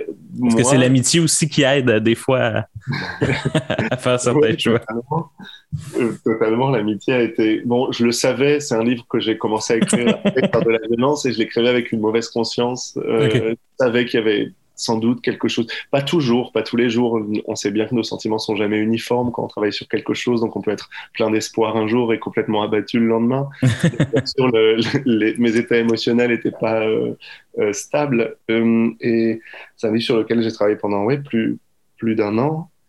Euh, ah, Et puis c'était un, c'était un exercice de fiction, c'était un premier livre de fiction que, que, que j'ai voulu écrire. Euh, et j'ai eu tort de vouloir faire ça, sans doute, parce que je suis pas fait pour ça, parce que j'ai pas envie de faire ça, parce qu'il y a quelque chose qui me. Tu voulais peut-être euh, adhérer au champ littéraire un peu? Oui, sans doute, c'était le, le, résultat d'une forme de, de, de, de micro-pouvoir qui s'était abattu sur moi ou, ou de, de micro-contraintes. On me disait toujours alors, euh, maintenant, c'est pour quand le roman? Maintenant que tu as fait tes livres autobiographiques, c'est bon, tu peux passer au vrai travail littéraire. Et, sans doute, j'avais inconsciemment intériorisé ces, rappels à l'ordre et ces contraintes et je m'étais lancé dans ce projet. Et puis, en fait, pour moi, il y a quelque chose qui manque dans la fiction, il y a quelque chose qui me manque quand j'écris de la fiction. Et un jour, j'ai voilà, quand même essayé de mener ce, projet jusqu'au bout et je l'ai fait relire à Didier et Geoffroy comme d'habitude. Et Didier, et Geoffroy m'ont dit c'est très mauvais, c'est impubliable, c'est une catastrophe. Euh, on t'aime, on te le dit, brûle ce manuscrit et passe à autre chose. Et, est-ce qu'il est brûlé? Mais non, parce qu'il est dans, il est dans l'ordinateur, mais, euh, dans, mais euh, donc il, est, il, traîne là quelque part, mais, mais, mais très enfoui dans les fichiers euh, de l'ordinateur. Mais le, c'est évidemment, c'est, toujours quelque chose de très dur à, à entendre sur, sur le coup, mais mais j'ai voulu en parler après sur les, sur les, sur les, réseaux, sur les réseaux sociaux, euh, euh, sur Instagram où j'ai raconté cette histoire parce que j'avais envie de raconter aussi, euh, j'avais envie aussi de raconter cet échec. Et, et parfois, quand on, on est euh, jeune aspirant à l'écriture ou jeune aspirante à, à l'écriture, on rentre dans une librairie, on voit tous ces livres qui sont là, qui sont déjà imprimés sur du beau papier avec des belles couvertures. Et on pourrait avoir l'impression qu'écrire est presque évident et presque facile, alors qu'en fait, vous même si vous avez déjà écrit, même si vous avez publié, c'est un parcours qui est chaotique, c'est un parcours qui est... Et, et, et, je trouve ça très émancipateur de, de, de parler de l'échec. Moi, je me souviens quand j'ai commencé à écrire, yeah. quand j'écrivais En finir avec Eddie Bellegueule, je cherchais obsessionnellement pendant des nuits entières euh, des articles ou des entretiens sur, euh, sur Google où je cherchais des, des, des, des, des phrases d'écrivains que j'admirais, d'écrivaines que j'admirais, euh, Toni Morrison, euh, William Faulkner, dans lesquels euh, ils ou elles auraient dit euh, j'ai échoué. J'ai déjà écrit des livres et j'ai pas réussi, donc j'ai dû abandonner un projet. Et au fond, ce j'ai échoué était pour moi beaucoup plus émancipateur que des encouragements classiques du type tu peux le faire, tout est possible, tu peux y arriver, euh, parce que ça voulait dire que c'était normal d'échouer et que je ouais. pouvais ensuite continuer à faire quelque chose. Et, et parfois, il peut exister une image de de, de l'écrivain ou de l'écrivaine ou de l'artiste, qui est un petit peu comme les normes du genre ou un petit peu comme les normes de l'aristocratie euh, de, de, la monarchie anglaise, ouais. qui est une forme de fantasme délirant euh, auquel personne ne peut correspondre et, et, qui fait souffrir des gens inutilement parce qu'on croit que être écrivain, c'est dans une forme de perfection, que William Faulkner se réveillait, qu'il Le mythe de l'écrivain, Exactement, et, et, je pense que, que, que briser ça, euh, c'est un acte important et radical et qu'au fond, euh, parler de l'échec, parler de l'échec, c'est la forme la plus radicale de l'autobiographie. Oui. Euh, parce que c'est une manière de vraiment dire je en dehors de ces fictions, en dehors de ces normes, en dehors de ces mythes, des mythes de ce qu'est un vrai homme, des mythes de ce qu'est un vrai écrivain, des mythes de ce qu'est une vraie femme, des mythes de ce qu'est, au fond, toutes ces normes qui pèsent sur nous et auxquelles on ne correspond pas. Au moment où on dit j'échoue, on casse la fausseté de ces mythes et donc, il y a un rapport entre échec et autobiographie. Et donc, il y a un ah. rapport entre, entre échec et vérité. Et il y a un rapport entre échec et émancipation, parce qu'à partir de ce moment-là, on peut repartir sur de nouvelles bases, sur de nouvelles narrations qui sont plus vraies, plus sont proches plus porteuses. qui sont plus porteuses. Et, et voilà, et c'est pour ça que j'ai voulu raconter l'histoire de, l'histoire de, de cet échec. Euh, euh, parce que oui, écrire, c'est, c'est comme ça. Et, et oui personnes qui nous entendent et qui sont en train d'écrire et qui, qui en sont à leur huitième échec ou à leur sixième ou à leur troisième euh, doivent se dire que c'est normal et que c'est une étape et que ça n'empêche pas de, créer et que c'est. J'avais vécu ça euh, au secondaire. J'aimais beaucoup Romain Gary, puis pour son 50e, je pense, qui, qui ont sorti son premier livre n'a jamais publié et je dirais une chance. C'est une catastrophe, c'est absolument mauvais. On voit tout le génie à venir, mais on sent pas le génie du tout dans ce livre-là. C'est euh, ah c'est vraiment rétrospectif. Euh, on va parler justement d'un livre qui, lui, on est bien heureux que soit publié. C'est Qui a tué mon père? C'est un livre puissant qui est très court. C'est justement qu'on parle d'histoire de la violence, puis on a ça entre les mains. Après, on fait comme, mais qu'est-ce qui s'est passé entre? Là, euh, c'est un changement profond c'est euh, tu dis là-dedans justement que tu définis le racisme. Tu prends la définition de Ruth Gilmore qui dit que le racisme est l'exposition de certaines populations à une mort prématurée. Définition que je ne connaissais pas. Tu profites de cette définition-là pour euh, étendre son usage au-delà euh, de, de, l'idée de race. Moi, je tiens à dire idée, là, parce que ça n'existe pas, mais c'est une idée que certaines personnes maintiennent. est-ce que tu peux nous expliquer à quoi ça, ça sert maintenant de parler du racisme, mais comme carrément, je dirais même une forme de pouvoir social. Je ne sais pas si c'est une façon de dire qui est correcte, mais il y a différentes populations que tu nommes comme étant subissant du racisme. Oui, c'était une, une, définition par Rose Gilmore qui m'avait euh, frappé de sa, de sa puissance et de sa, et de sa radicalité. Euh, être noir, c'est être exposé euh, à une mort prématurée. Le racisme, c'est l'exposition de certaines populations à une mort prématurée parce qu'elles peuvent être tuées par la police, par la persécution policière, par le ciblage policier, parce qu'elles n'ont pas accès euh, aux mêmes conditions de logement, aux mêmes conditions de soins que les autres. On sait qu'en France ou aux États-Unis, euh, euh, mm. vous êtes noir ou arabe, si vous avez un, nom à consonance noire ou arabe, vous n'accédez pas au logement de la même manière que si vous êtes blanc, vous vous appelez euh, Édouard ou Caroline. et donc, il y a, y, a, y, a, y, a, y a, une, une, une, forme de, ouais, de, de, de, de destruction des, des, corps qui est en fait le, le principe même, le principe même du, du racisme. Et, et, et, et, je me suis rendu compte en y réfléchissant que à des niveaux différents, bien sûr, c'est pas exactement la même chose, c'est pas exactement le même principe, que c'était la définition de la politique en, général, euh, et que la politique, euh, c'est la création de catégories pardon, que la politique, c'est la, création de, catégories qui sont euh, soudainement exposées à, une mort prématurée. Donc on sait euh, des Noirs et des Arabes qui vivent les, violences policières. On sait qu'il y a presque une femme en France euh, par jour et dans beaucoup de pays qui meurent de, des coups ou de la violence masculine. On sait que les enfants LGBT se suicident immensément plus que les enfants hétérosexuels. on sait qu'en que, que, Europe, si votre père ou votre mère est cadre, ils ont 50% de chances de, plus de vivre après 65 ans. Donc c'est énorme. Hein. Vous avez deux fois plus de chances de mourir avant 65 ans si vous êtes, si vous faites pas partie des classes dominantes. Et donc appartenir à, à, à, une catégorie politique, à une catégorie sociale, c'est être exposé à cette, à cette mort prématurée. Et, et, paradoxalement, euh, on a toujours l'impression que le champ politique, que celles et ceux qui font la politique passent leur temps à nier ce qu'est vraiment la politique, en faisant toujours croire que c'est euh, une, question presque de, décision de gestion, comme on gérerait une entreprise. Euh, euh, c'est ce que c'est ce que c'est ce que dit Macron, c'est ce que disent les, gouvernants et les gouvernantes depuis longtemps.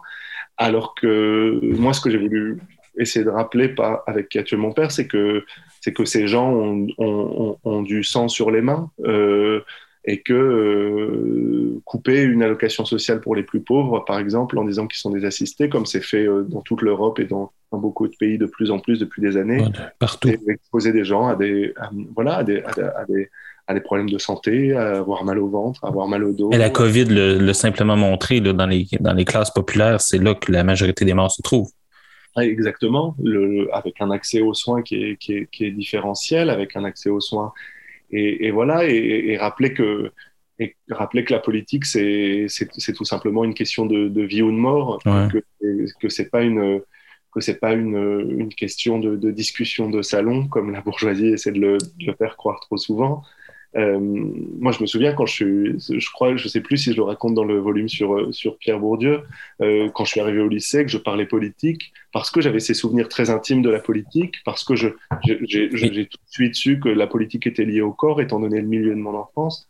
On me disait toujours que j'étais trop agressif, trop véhément, trop énervé. Mais justement parce que pour ces gens qui étaient plus privilégiés, la politique avait été jamais une question de vie ou de mort. Et c'est ce que je dis aussi dans Qui a tué mon père, euh, que paradoxalement, euh, le fait d'avoir de l'argent, le fait d'avoir des diplômes, le fait d'avoir de, des, connaissances, hein, ce que Pierre Bourdieu aurait appelé le capital social, c'est une manière d'être protégé de la politique. Moi, si aujourd'hui j'aime pas, euh, si j'aime pas le, la politique de Macron, je peux partir vivre dans un autre pays. Mon père, ma mère peuvent pas. j'ai l'argent, j'ai des diplômes, j'ai des Bon. Et, le, et en fait, la, politique a une définition radicalement différente euh, selon les milieux dont il est question. Euh, et, et, ça, pour moi, c'était l'essence de la tragédie. Quand, quand tu parlais tout à l'heure de, de la tragédie. Quand j'écris Qui a tué mon père, je venais juste de traduire Anne Carson. Mmh. Et je, euh, je, venais juste de traduire Antigone, de la tragédie classique par excellence, la grande tragédie par excellence. Et je me suis dit à ce moment-là, qu'est-ce que ce serait d'écrire une tragédie euh, contemporaine, une tragédie aujourd'hui, dans laquelle mon père est, est, non pas détruit par les dieux, par euh, la vengeance des dieux ou par un cycle de malédiction de, de, tragédie grecque, mais dans lequel il est détruit par la politique, par des décisions politiques, par des gens qui l'exposent à la mort. Et il y avait pour moi voilà, une forme aussi de, subversion de, la littérature en ramenant ces, choses-là et ces éléments-là dans l'espace littéraire. Pour moi, c'est un, magnifique livre. Tu avais dit à la grande librairie que tu voulais écrire un livre qu'on n'arrive pas à déposer, mais c'est réussi. Mais c'est aussi un livre qui, théoriquement, euh, vient chercher chez deux de tes amis. On sent premièrement qu'il y a un réductionnisme euh, propre à ce que Geoffroy a développé ensuite dans la conscience politique, qui, qui rend justement le rapport à ton père au rapport à l'État d'un rapport de personne à personne. C'est, ça rend ça très touchant, très personnel, justement très anti-bourgeois d'une certaine manière. Euh, et il y a aussi les verdicts sociaux chez Didier Ribon qui sont un peu comme une trame. On sent que le racisme, justement, c'est euh, quelque chose qui s'enclenche sur les différents verdicts sociaux euh, qui sont présents. Tu dis justement à un moment donné que ta vie prouve, en parlant de ton père, que nous ne sommes pas ce que nous faisons, mais qu'au contraire, nous sommes ce que nous, nous, sommes ce que nous je vais répéter, ta vie prouve que nous ne sommes pas ce que nous faisons, mais qu'au contraire, nous sommes ce que nous n'avons pas fait parce que le monde ou la société nous en a empêché. Tu développes donc une idée que tu présentes dans ta préface de Retour à Reims de Didier Ribon, qui est une ontologie négative. Est-ce que tu voudrais nous présenter cette ontologie négative-là, qui me semble excessivement importante pour comprendre euh, en quoi tu t'inscris dans le même siège qu'un Sartre ou un Héribon, mais en quoi tu te dissocies aussi un peu euh, par rapport à leurs propres analyses. Oui, mais la, la, la, question de l'ontologie, euh, qui est un mot qui est impressionnant, mais qui veut simplement dire. qui veut pas dire grand-chose de que tu le sais. La, science de la science de l'être, voilà, la question de l'être. Qu'est-ce que c'est que être? Donc c'est un, un, mot qui en fait dit quelque chose de, de, de, de simple, de pur, d'important. Euh, euh, cette question, elle, elle traverse l'histoire de, elle traverse l'histoire de la philosophie. Qu'est-ce qui définit l'être? Qu'est-ce qui est l'être? Et en effet, c'est une question qui a particulièrement euh, obsédé euh, Jean-Paul Sartre. Et, et Sartre s'interrogeait sur le, le, rapport entre l'action, le faire et, et l'être et, et l'ontologie. Et Sartre se disait, et, et je pense que c'est une question qui est en fait une belle question très poétique. Sartre se disait, est-ce qu'on est ce qu'on fait ou est-ce qu'il y a un écart entre ce qu'on est et ce qu'on fait? On dit beaucoup de gens, euh, il aurait pu faire ceci, il aurait pu faire cela, mais il l'a jamais fait. Euh, et donc, il y a parfois l'idée selon laquelle euh, on n'est pas totalement euh, ce qu'on fait parce que une succession de hasards, d'accidents fait qu'on n'a pas réalisé des choses. Et, et, au fond, est-ce que est-ce que c'est est-ce que c'est réel ou est-ce que euh, on est seulement ce qu'on fait puisqu'on l'a fait, c'est ça qu'on a fait et qu'il n'y a pas d'univers des possibles qui flotterait au-dessus de nous dans les nuages avec de, avec euh, et est-ce que, est-ce que, en me penchant sur la vie de mon père et en réfléchissant et à travers mes lectures de, Sartre, de, de Gilmore, de, je me suis demandé s'il fallait pas, en effet, inverser cette question et se dire, au fond, ce qui, l'interrogation qu'on devrait euh, faire émerger, c'est pas euh, est-ce qu'on fait ce qu'on est, mais comme tu viens de le dire, est-ce qu'on n'est pas plutôt ce qu'on n'a pas fait euh, parce que la société nous en a empêché, parce qu'on est noir, parce qu'on est femme, parce qu'on est pauvre, parce qu'on est LGBT, et qu'on n'a pas eu accès à un certain nombre de rêves, de vie, de possibilités, d'expériences, Mhm. et, et, et qui, est, qui devient en fait, une, comme, comme tu disais, une forme d'ontologie euh, négative à partir de laquelle on pourrait formuler euh, un geste politique radical, un geste politique euh, critique. Ce qui nous définit, c'est tous ceux euh, dont on a été privé. Ma Un peu la phrase de, de Saint-Exupéry, c'est Mozart assassiné. Oui, le, ben, le, de, de, de manière. euh, le, de- de- Didier Ribon raconte dans Retour à Reims toute sa vie, sa mère a voulu faire des, a, a voulu faire des études, Oui, oui, oui. euh, a voulu retourner euh, et euh, c'était pas possible dans son milieu. Son mari disait qu'elle devait élever les enfants, faire le ménage. Et au fond, on pourrait dire que la mère de Didier Ribon est, beaucoup plus euh, définie par ça que par son travail euh, d'ouvrière qu'elle a en fait fait euh, parce qu'elle n'avait pas le choix, parce que et qui en fait dit pas grand chose d'elle-même, qui dit plus du, monde. Et donc de, réussir à, penser cette, négativité comme le, cœur de l'être est quelque chose qui, me- paraît, oui, une, manière de, réinterroger, nos cadres, nos cadres politiques. C'est un livre, comme j'ai dit, qui était super touchant. Il y a plusieurs moments qui le sont. Moi, il y a une page qui me, des larmes à chaque fois. C'est le plus incompréhensible. Là, tu parles à ton père. C'est que même ceux qui ne parviennent pas toujours à respecter les normes et les règles imposées par le monde s'acharnent à les faire respecter comme toi quand tu disais qu'un homme ne devait jamais pleurer. Est-ce que tu souffrais de cette chose, de ce paradoxe? Est-ce que tu avais honte de pleurer, toi qui répétais qu'un homme ne devait pas pleurer? Je voudrais te dire, je pleure aussi beaucoup, souvent. Cette phrase-là est, est très, c'est une main tendue. On comprend justement que pleurer dans une certaine conception du genre est pratiquement révolutionnaire. Euh, dans Combat et métamorphose d'une femme, euh, tu montres comment, euh, dans le fond, ils sont maintenant devenus euh, les hommes comme ton père, un peu les perdants de l'histoire, tranquillement, que toi et ta mère, qui étaient davantage des victimes euh, à l'époque, maintenant vous êtes un peu les gagnants. C'est ce qu'un regard, quand tu parles de vérité, justement, de comment passer d'un à l'autre euh, avec une telle phrase. Dans toutes les causes, normes et verdicts sociaux qui pèsent sur des personnes comme ton père, laquelle il faudrait éliminer en priorité?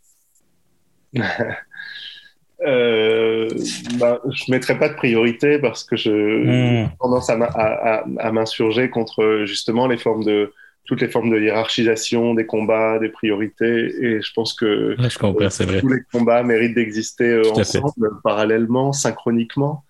Et, et, et aussi dans la mesure où, où tous ces enjeux, toutes ces dominations, elles sont, elles sont liées entre elles. hein. Je, je, je, je- j'ai essayé de montrer dans, dans Qui a tué mon père que la, la trajectoire de classe de mon père avait été euh, fortement marquée par sa trajectoire euh, de genre et que euh, pour lui, dans son milieu populaire, être un homme, constituer sa masculinité, ce qu'il était obligé de faire, sinon on vous disait PD, on vous disait tu ne corresponds pas, on vous disait t'es pas normal.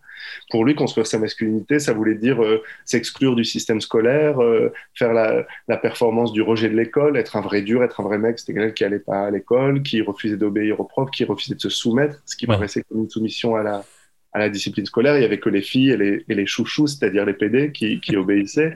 Euh, et, donc en partie, à cause de la domination masculine, mon, père a, a pas eu de diplôme, a pas fait d'études et a été exposé toute sa vie à des formes de travail dures, compliquées. Euh, et, on voit là, on, se rend compte que, le, que, que les verdicts de, de classe, les verdicts de genre sont in- intimement liés et qu'aujourd'hui, on ne peut pas euh, faire l'économie euh, d'un- d'une réflexion sur le genre et la sexualité quand on pense le, la question des classes sociales, que, l'émergence des questions sur le genre et la sexualité, en fait, est une occasion révolutionnaire de complètement euh, réinventer l'approche des classes sociales, d'en parler d'une manière nouvelle, d'en parler d'une manière inédite. Et donc, c'est ce que j'essayais de faire un petit peu aussi dans dans, dans, dans Qui a tué mon père ou dans Combat et métamorphose d'une femme sur ma mère à un niveau différent. Et puis aussi, pour moi, ce qui était important, c'était de, de et c'est parallèle à ce que j'étais en train de dire juste avant, de réinventer un peu les, les signifiants Oui. euh, de la gauche et du discours et de, et de la parole sur les classes populaires. Parce que on a toujours un peu l'impression que le, le discours sur les classes populaires a 50 ans de retard par rapport à la réalité des classes populaires.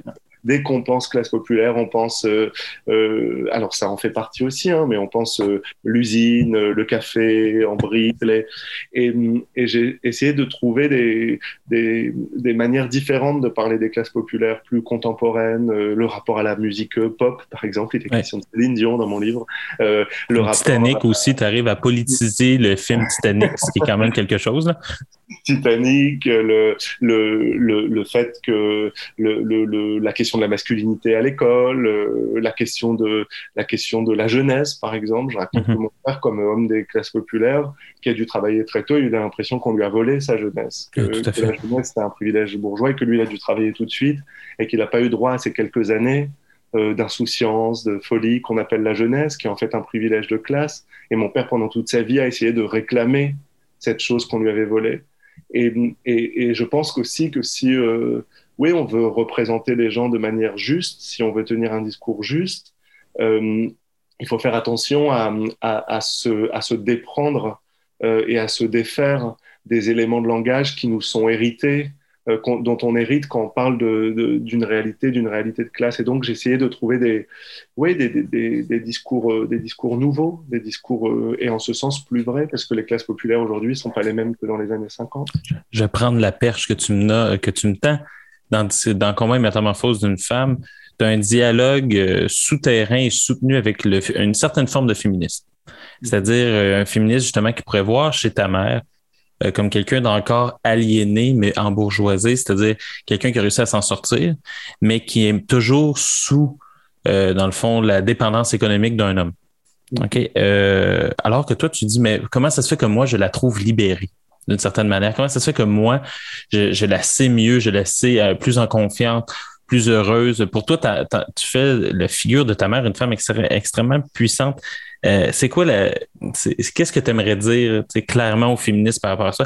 En quoi ta mère peut être, euh, malgré une certaine forme, on dirait, de féminisme marxiste, euh, contre ça pour être une belle figure d'émancipation pour plusieurs femmes dans sa... qui ont vécu ce qu'elle a vécu? Ben oui, d'abord, ce discours, c'est un, un, discours que, que, ma mère tient elle-même avant tout. Mmh. désormais, elle est plus libre, qu'elle est plus par rapport à ce qu'elle avait vécu avant. Euh, il y avait, il y avait un, justement un, un, un, dialogue avec le féminisme pour moi dans ce livre qui était sur la question de justement euh, du genre et, et, des classes sociales. À ce que j'étais en train de te dire sur le, juste avant sur la manière dont on peut lier ces questions. exactement. Qui m'est apparu dans, dans l'écriture de Combat et métamorphose d'une femme, c'est que euh, ma mère, en étant une femme des classes populaires, elle était deux fois plus femme euh, parce que au fond la, la, la précarité économique, l'absence d'argent, l'absence de diplôme euh, fait que euh, si elle avait un mari violent, si elle avait un mari qui la remettait à sa place, si elle avait un mari qui l'humiliait, euh, elle pouvait pas le fuir à cause de la précarité économique. Et au fond, la précarité économique et la question marxiste de, de, la place au monde dans le rapport de production, dans la, dans la distribution des richesses, euh, cette, cette place au monde fait qu'il est encore plus difficile de fuir sa, condition de genre et d'échapper à cette, à cette condition de genre. Et, et, et, ouais, de, de raconter qu'une femme des classes populaires est peut-être deux fois plus femme, euh, dans la mesure où elle est enfermée dans, cette, dans, dans, toutes les violences qui peuvent euh, venir avec le fait d'être perçue socialement comme une femme.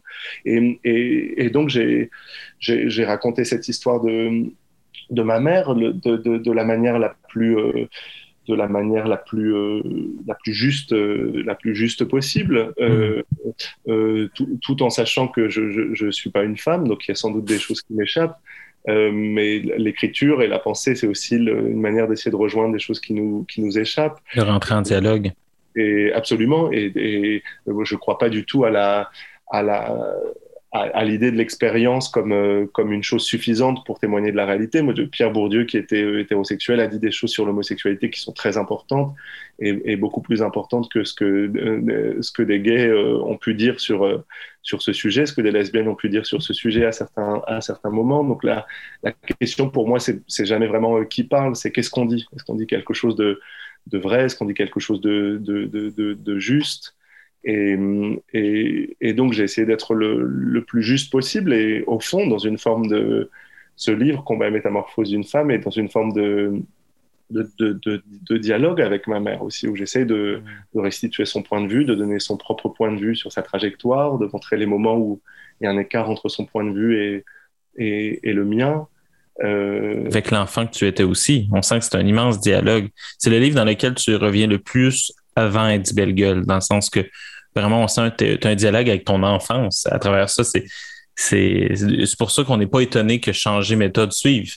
Parce qu'on sent qu'il y a quand même quelque chose, il y a un retour dans combat et métamorphose d'une femme. Oui, il y avait, y avait pour moi dans, combat et métamorphose d'une femme déjà aussi encore une rupture et qui là été une rupture de, de ton euh, par rapport au précédent livre qui traitait beaucoup plus justement de, de, la violence, de la, de la manière dont la violence peut nous percuter. Et Combat et métamorphose d'une femme est un livre qui est plus proche euh, d'une chanson, plus proche d'un poème, qui est quelque chose de beaucoup plus doux, quelque chose de, de beaucoup plus euh, euh mélancolique. Et pour moi, cette, cette douceur, c'était euh, une forme expérimentale. C'était au moment de l'écriture quelque chose qui me permettait aussi de fuir ce que j'avais fait dans, dans, dans, dans mes livres précédents et qui est qui est, la, qui est la, justement un miroir de, de, cette trajectoire de ma mère qui est, qui s'est libérée de mon père euh, après 20 ans euh, euh, avec cet homme qui est parti dans une ville pour la première fois de sa vie, qui a mis, euh, qui s'est qui s'est mise à avoir des copines pour la première fois de sa vie. En tout cas, pour euh, avant c'était beaucoup plus compliqué. Qui, s'est mise à inventer sa liberté à partir de, de sa fuite de chez mon père. Et, et, donc, je voulais que dans la, la, la, forme littéraire, le reproduise un peu, un, un peu ce geste. Et, et c'est vrai que si Qui a tué mon hmm. père est plus proche d'une tragédie ou d'un pamphlet, ce livre-là est plus, est, plus, est plus proche d'une chanson, d'un poème. Et, et c'est vrai que je pense que chaque histoire et chaque vie euh, a besoin de, de, sa narration propre, de son rythme propre, et que si on parle de toutes les vies avec la même forme, alors on ne parle d'aucune vie, on fait parler la forme. Et c'est parfois un petit peu ma, la polémique que j'ai avec le creative writing et tout ça, euh, qui est que très souvent on apprend des techniques du roman, on apprend à écrire un roman. Euh, évidemment, il y a plein d'exceptions, heureusement, hein, mais, mais, mais au fond, si on apprend une technique du roman et on apprend un roman, on se condamne à écrire toutes les vies avec la même forme. Et oui. si on écrit toutes les vies avec la même forme, en fait, on parle d'aucune vie parce que chaque vie réclame sa propre forme, mmh. chaque vie réclame sa propre forme, chaque vie réclame sa propre forme littéraire, chaque vie réclame son propre concept. Euh, dans la distinction de Bourdieu, euh, qui est découpée en fait en, en, en, analyse de trois classes sociales, ouais. euh, les classes populaires, les classes moyennes et, et, et les classes dominantes. Bourdieu déploie trois concepts différents. Euh, la, la, la, bonne volonté culturelle pour les classes moyennes, le sens de la distinction pour les classes dominantes et le goût du nécessaire pour les, pour les classes dominées. Et au fond, comme si Bourdieu avait eu besoin euh, d'un concept euh, différent à chaque fois euh, pour décrire un milieu différent, pour décrire une classe différente. Euh, mais écrire, c'est un petit peu la même chose. Chaque vie m'a réclamé son propre concept, chaque vie m'a réclamé sa propre forme littéraire, et j'aurais jamais pu écrire la, la, la, vie de ma mère avec la forme d'histoire de la violence ou de qui a tué mon père, et j'aurais jamais pu écrire la vie de mon père avec la forme d'Eddie Bellegueule ou de Combat et métamorphose d'une femme. Et, et, et, et, voilà, et pour moi, l'écriture, elle se, elle, elle, se situe là de trouver euh, de trouver la, forme que, que, chaque vie mérite, au fond. Dans le fond, quand tu dé... quand as ton sujet, tu as ton objet, tu, tu essaies de découvrir une forme. C'est peut-être ça qui fait de toi quelqu'un qui n'est justement peut-être pas son sociologue totalement. C'est que toi, tu pars d'une vie pour trouver une forme, alors que souvent, on cherche des formes pour essayer de finir en concept. On sent que c'est, il y, y, a un aller-retour qui est intéressant. C'est le seul livre qui n'est pas dédié à quelqu'un, peut-être parce qu'il est dédié à ta mère, justement. Euh, mais tu me pardonneras quand même un, un dernier parallèle. Je, Edouard, c'est euh, justement en même temps que je lisais Combat métamorphose d'une femme, je lisais L'art impossible de, de Geoffroy et on va pas, nos auditeurs vont penser que je ne fais que vous lire vous, mais je suis sûr que je lis aussi autre chose. Et à un moment donné, à la page 26, tu dis pourquoi est-ce que j'ai l'impression d'écrire une histoire triste alors que je me suis donné pour objectif de raconter une histoire, l'histoire d'une libération? Et il y a un moment aussi dans L'art impossible de Geoffroy où est-ce qu'il se demande s'il n'y a pas quelque chose qui est en train de lui échapper. Et moi, ce qui m'intéresse, c'est cette forme interrogative-là qui arrive dans vos deux livres. Je sais pas si c'est conscient, mais ce projet-là d'installer de, du doute dans une narration euh, me semble excessivement important. Qu'est-ce que ça te permet de dire? Et justement, on dirait que c'est l'anti-littéraire, justement. Où est-ce qu'on dit souvent qu'il y a une mise en récit qu'on coupe ce qui ne fonctionne pas à l'intérieur? Toi, on dirait que tu insères du doute à plein de moments dans ton livre Et moi, j'ai trouvé ça fascinant parce que je pense justement, des fois, il manque un peu de doute et de métacognition presque, disons, dans, dans l'écriture. Oui, oui, oui. J'ai voulu dans, dans, Combat et Métamorphose d'une femme particulièrement, j'ai voulu euh, euh, créer justement un procédé d'écriture qui me permettrait de, de, dire ça. Il y avait plein de questions qui étaient en suspens et je voulais faire apparaître ce, ce suspens-là. Euh, et de fait, j'en parlais avec Geoffroy et, il l'a utilisé aussi après pour l'art impossible. On en a parlé beaucoup. Euh, qu'est-ce que ce serait de, de, raconter euh, de manière euh, véridique des, des, des, des, questions pour lesquelles on n'a pas, on pas la réponse? C'est une main tendue au lecteur aussi. Oui, absolument. Et ça, c'est quelque chose qui, sans doute, m'a été beaucoup plus inspiré par la musique que par la littérature ou la sociologie, qui est un espace en général beaucoup plus vulnérable, où la vulnérabilité est beaucoup hmm. plus beaucoup plus autorisé. J'écoutais Lou Reed, j'écoutais Lana Del Rey, j'écoutais euh, beaucoup d'artistes euh, mélancoliques qui se posent des questions pour lesquelles ils n'ont pas de réponse. Et, et, ce fait, par exemple, dans Combat et métamorphose d'une femme, que euh, cette, cette interrogation presque vertigineuse qui est que je sais que pendant toute ma vie, je me suis euh, battu pour, euh, en étant aidé beaucoup par des gens, hein, mais pour, euh, pour écrire, pour échapper à mon enfance, pour avoir des diplômes, pour, pour venir à Paris, pour. Et, et, parfois, quand je vois ma mère qui n'a pas eu accès à ça, elle me paraît presque plus heureuse que moi. Elle me dit, elle me dit toujours, je suis heureuse. Euh, moi, j'aurais du mal à dire je suis heureux. C'est une phrase que j'aurais beaucoup de mal à, prononcer dans la vie quotidienne. Euh, et, et qu'est-ce que ça veut dire? En même temps, je sais que j'ai accès à des privilèges auxquels ma mère n'a pas accès. Ce serait naïf de pas le voir. Euh, et en même temps, chaque fois que je la vois et qu'elle me dit cette phrase et qu'elle me dit je suis heureuse et que je me rends compte que moi je ne peux pas réussir à dire cette phrase là, il y a un abîme de questions qui se pose à moi. Et, et écrire ce livre sur elle, c'était aussi euh, laisser apparaître cet abîme de questions qu'elle a fait apparaître, qu'elle a, a, fait, qu'elle a, fait, qu'elle a fait surgir en moi par, par sa vie et, et par sa trajectoire. Et, et, et, oui, donc le, je pense que je, je, on, vous savez, on dit tellement de choses sur ce que devrait être une vie, ce que devrait être la littérature, ce que ce qu'est le bonheur, et puis chaque jour, on se heurte au fait que ça fonctionne pas tout à fait comme ça. Et écrire un livre qui rendrait ça possible, qui rendrait ça pensable, c'était pour moi important et pour moi une rupture par rapport à ce que j'avais fait euh, auparavant. On va terminer euh, cet entrevue avec deux questions euh, qui ne sont pas dans mon habitude, c'est-à-dire sur un livre que je n'ai pas lu. Mais là, je dois parler d'un livre qui j'ai écouté ton entrevue hier sur France Inter pour essayer d'être quand même un peu à jour et euh, du mieux que j'ai pu. Et dans le fond, justement, j'aimerais que tu nous parles un peu de changer deux points méthode, qui est ton, ton prochain livre. C'est quoi ton projet? C'est quoi que tu as voulu faire avec ce livre-là? J'ai l'impression, de la manière dont tu en parles, qu'il contient tous les autres. Oui, changer méthode, c'est un, c'est presque une épopée, c'est presque une odyssée qui, qui raconte le, le, toute la trajectoire depuis mon enfance euh, jusqu'à euh, l'arrivée au lycée, en étant le premier euh, de la famille à aller au lycée, donc en découvrant un monde totalement nouveau pour moi, sauvage, exotique, qui était la petite bourgeoisie du lycée, puis l'arrivée à Paris, la découverte de la culture, de la littérature, de la culture légitime, de la littérature, la découverte de l'écriture, de la grande bourgeoisie parisienne, de, de et, et, et j'ai voulu raconter j'ai voulu raconter cette histoire-là. Donc, c'est un livre assez euh, épais, ce qui est une chose pour moi nouvelle en l'occurrence. Et, et, voilà. je, m'en frotte les mains tellement j'ai hâte. c'est trop gentil. Et qu'un livre, oui, voilà, qui raconte ce, qui prend comme ce, point de départ, qui est le, cet enfant que j'ai été qui, qui, qui, quand il était enfant, s'est dit euh, un jour je me vengerai de cette enfance, un jour je me vengerai de l'humiliation, un jour je me vengerai du fait qu'on, je prendrai ma revanche sur le fait qu'on m'a PPD et j'irai le plus loin possible dans le dans l'exploration du monde social. donc ce livre est presque un, un livre un livre d'aventure, mais aussi un livre de questionnement qui pour moi est une continuité de, de, combat et métamorphose d'une femme. Et pour tout vous dire, c'est deux livres que j'avais écrits ensemble, qui au départ étaient en fait un même livre. Ah, ok. Sur deux transformations, sur deux métamorphoses, ma métamorphose à moi et la métamorphose de ma mère.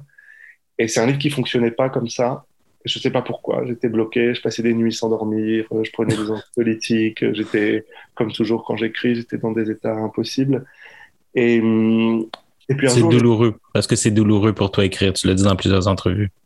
Ouais, c'est douloureux. Et au fond, pas, pas, avant, pas tellement, en tout cas pas avant toi, à cause des histoires que je raconte. Euh, parce que je suis pas quelqu'un qui est sujet au traumatisme. Je suis pas quelqu'un, je peux avoir vécu des choses dans le passé, m'en remettre assez bien, assez facilement. Euh, je crois que je tiens ça de ma mère, mmh. mais euh, une forme de, comme ça, de, de, de non, de non empreinte de, des violences passées sur le corps. Mais au, au fond une douleur de la forme, tout simplement. Comment est-ce qu'on peut transmettre le vrai ou le réel sur une, sur une page, sur un fichier, sur un ordinateur On essaie de raconter quelque chose. Il y a une, il y a une Peter Hanke parlait beaucoup de ça, de, la douleur, de, la douleur de la forme et de la, de la tragédie de l'image. Quand on a une image de la réalité tellement parfaite dans sa tête, au moment où on essaie de la, mmh.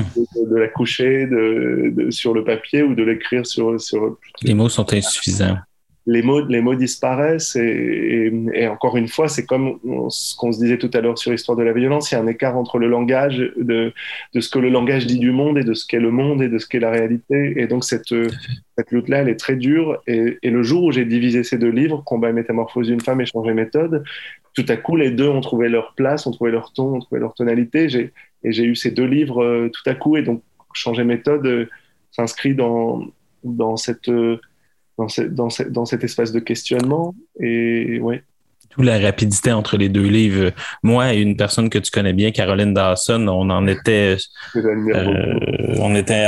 oui, mais c'est il y a de quoi admirer euh, Caroline euh, beaucoup, je pense. Mais justement, on se disait comment vous avez fait pour faire un livre aussi rapide entre les deux. Puis on, voyait que changer méthode avait l'air épais. On, un peu, on comprend, là, on s'est dit soit que c'est venu d'un coup un des deux livres soit euh, c'est soit il y a un travail justement conjoint des, deux livres euh, ensemble. Je vais, on va, comment je pourrais dire ça? On pourrait, on va commencer par le début, on va finir par le début. OK? On a parlé de Bourdieu, on a parlé des, des, des au départ. Donc, euh, une belle façon de, de finir sur les deux, c'est de parler de Didier. Mhm. Donc, euh, dans Changer méthode, il y a un chapitre que j'ai vu qui se nomme Didier. Donc, euh, on voit, il faut vraiment, vu que j'ai pas lu le livre, il a vraiment fallu que je regarde tes, tes stories dans les derniers jours pour essayer d'avoir une question. Euh, c'est justement. Puis en plus, tu fais, comme j'ai dit, la, préface de l'édition Poche de Retour à Reims. Et tu dis Retour à Reims, c'est un des livres qui t'a permis d'écrire. D'ailleurs, Didier, je pense, a été ton directeur de, de mémoire, de master. Donc, est-ce que tu pourrais nous dire justement en quoi, et on va finir là-dessus, en quoi Didier a été important dans ta propre transformation? Ah oui, c'est-à-dire que Didier Ribon euh, et son retour à Reims ont été euh, des principes de lumière dans mon existence. Et euh, au fond, je pourrais dire que si mes livres précédents étaient des livres de l'ombre, de la violence sociale, de la violence sexuelle, de la violence qui s'est abattue sur ma mère, de la violence politique qui s'est abattue sur ma mère, de l'insulte homophobe dans mon enfance, dans En finir avec Eddie Bellegueule. Je pourrais dire que Changer méthode est mon premier vrai livre de lumière, euh, même si c'est une lumière complexe, même si c'est une lumière pleine de questions. Et cette lumière, elle est passée par, euh, Didier Ribon, et c'est ça que raconte Changer méthode en partie, c'est que un jour, j'ai lu presque par hasard Retour à Reims de Didier Ribon, J'étais dans une petite ville euh, du nord de la France. Euh, je lisais quasiment jamais. Ce livre était vraiment tombé par hasard entre mes mains. Ne pensais pas à écrire, je pensais pas à partir. J'étais, j'avais honte de mon homosexualité à l'époque. Personne n'était au courant. Je la cachais, je me le cachais à moi-même. J'en souffrais beaucoup. Et un jour, j'ai lu cette histoire de, de, Didier Ribon, qui est un livre autobiographique, l'histoire de sa trajectoire de, de, transfuge, la manière dont il est parti de Reims et qu'il a il est parti à Paris pour vivre son homosexualité, pour écrire des livres, comment il a rencontré Marguerite Duras, Pierre Bourdieu, comment il s'est inventé comme un intellectuel. Et, le jour où j'ai lu ce livre-là, j'ai voulu tout changer à ma vie, euh, du jour au lendemain. Et j'ai voulu partir à Paris. Euh, j'ai dit aux gens autour de moi que j'étais gay. Je me suis mis à lire tout ce que je pouvais. Euh, Pierre Bourdieu, Judith Butler, euh, Marguerite Duras, Jacques Derrida, Michel Foucault, Anna Arendt, j'ai tout lu, euh, James Baldwin, Violette Leduc, enfin vraiment, je me suis mis à, à vouloir écrire et, j'ai changé, j'ai changé tout. J'ai changé ma manière d'être, j'ai changé ma manière de parler, j'ai changé ma manière de penser. Et ce livre a été le, point de départ d'une vie nouvelle. Il y a, un livre de, de, Pamuk, l'écrivain turc, qui s'appelle La vie nouvelle, qui est l'histoire de quelqu'un qui un jour lit un livre et, et, radicalement et profondément transformé en une seconde par la lecture de ce livre. Euh, et toute ma vie a basculé en, en une seconde. Et, et, donc Retour à Reims a été un livre plus marquant sur le d'un point de vue autobiographique. C'est par ce livre-là que je suis venu à, l'écriture. Et pour finir, euh, c'est un livre qui m'a marqué dans la mesure où dès que j'ai commencé à écrire ensuite, euh, porté par à Reims, je me suis dit euh, je veux écrire des livres qui transforment les gens. Je veux écrire des livres qui, des livres qui donnent la possibilité aux gens de se transformer.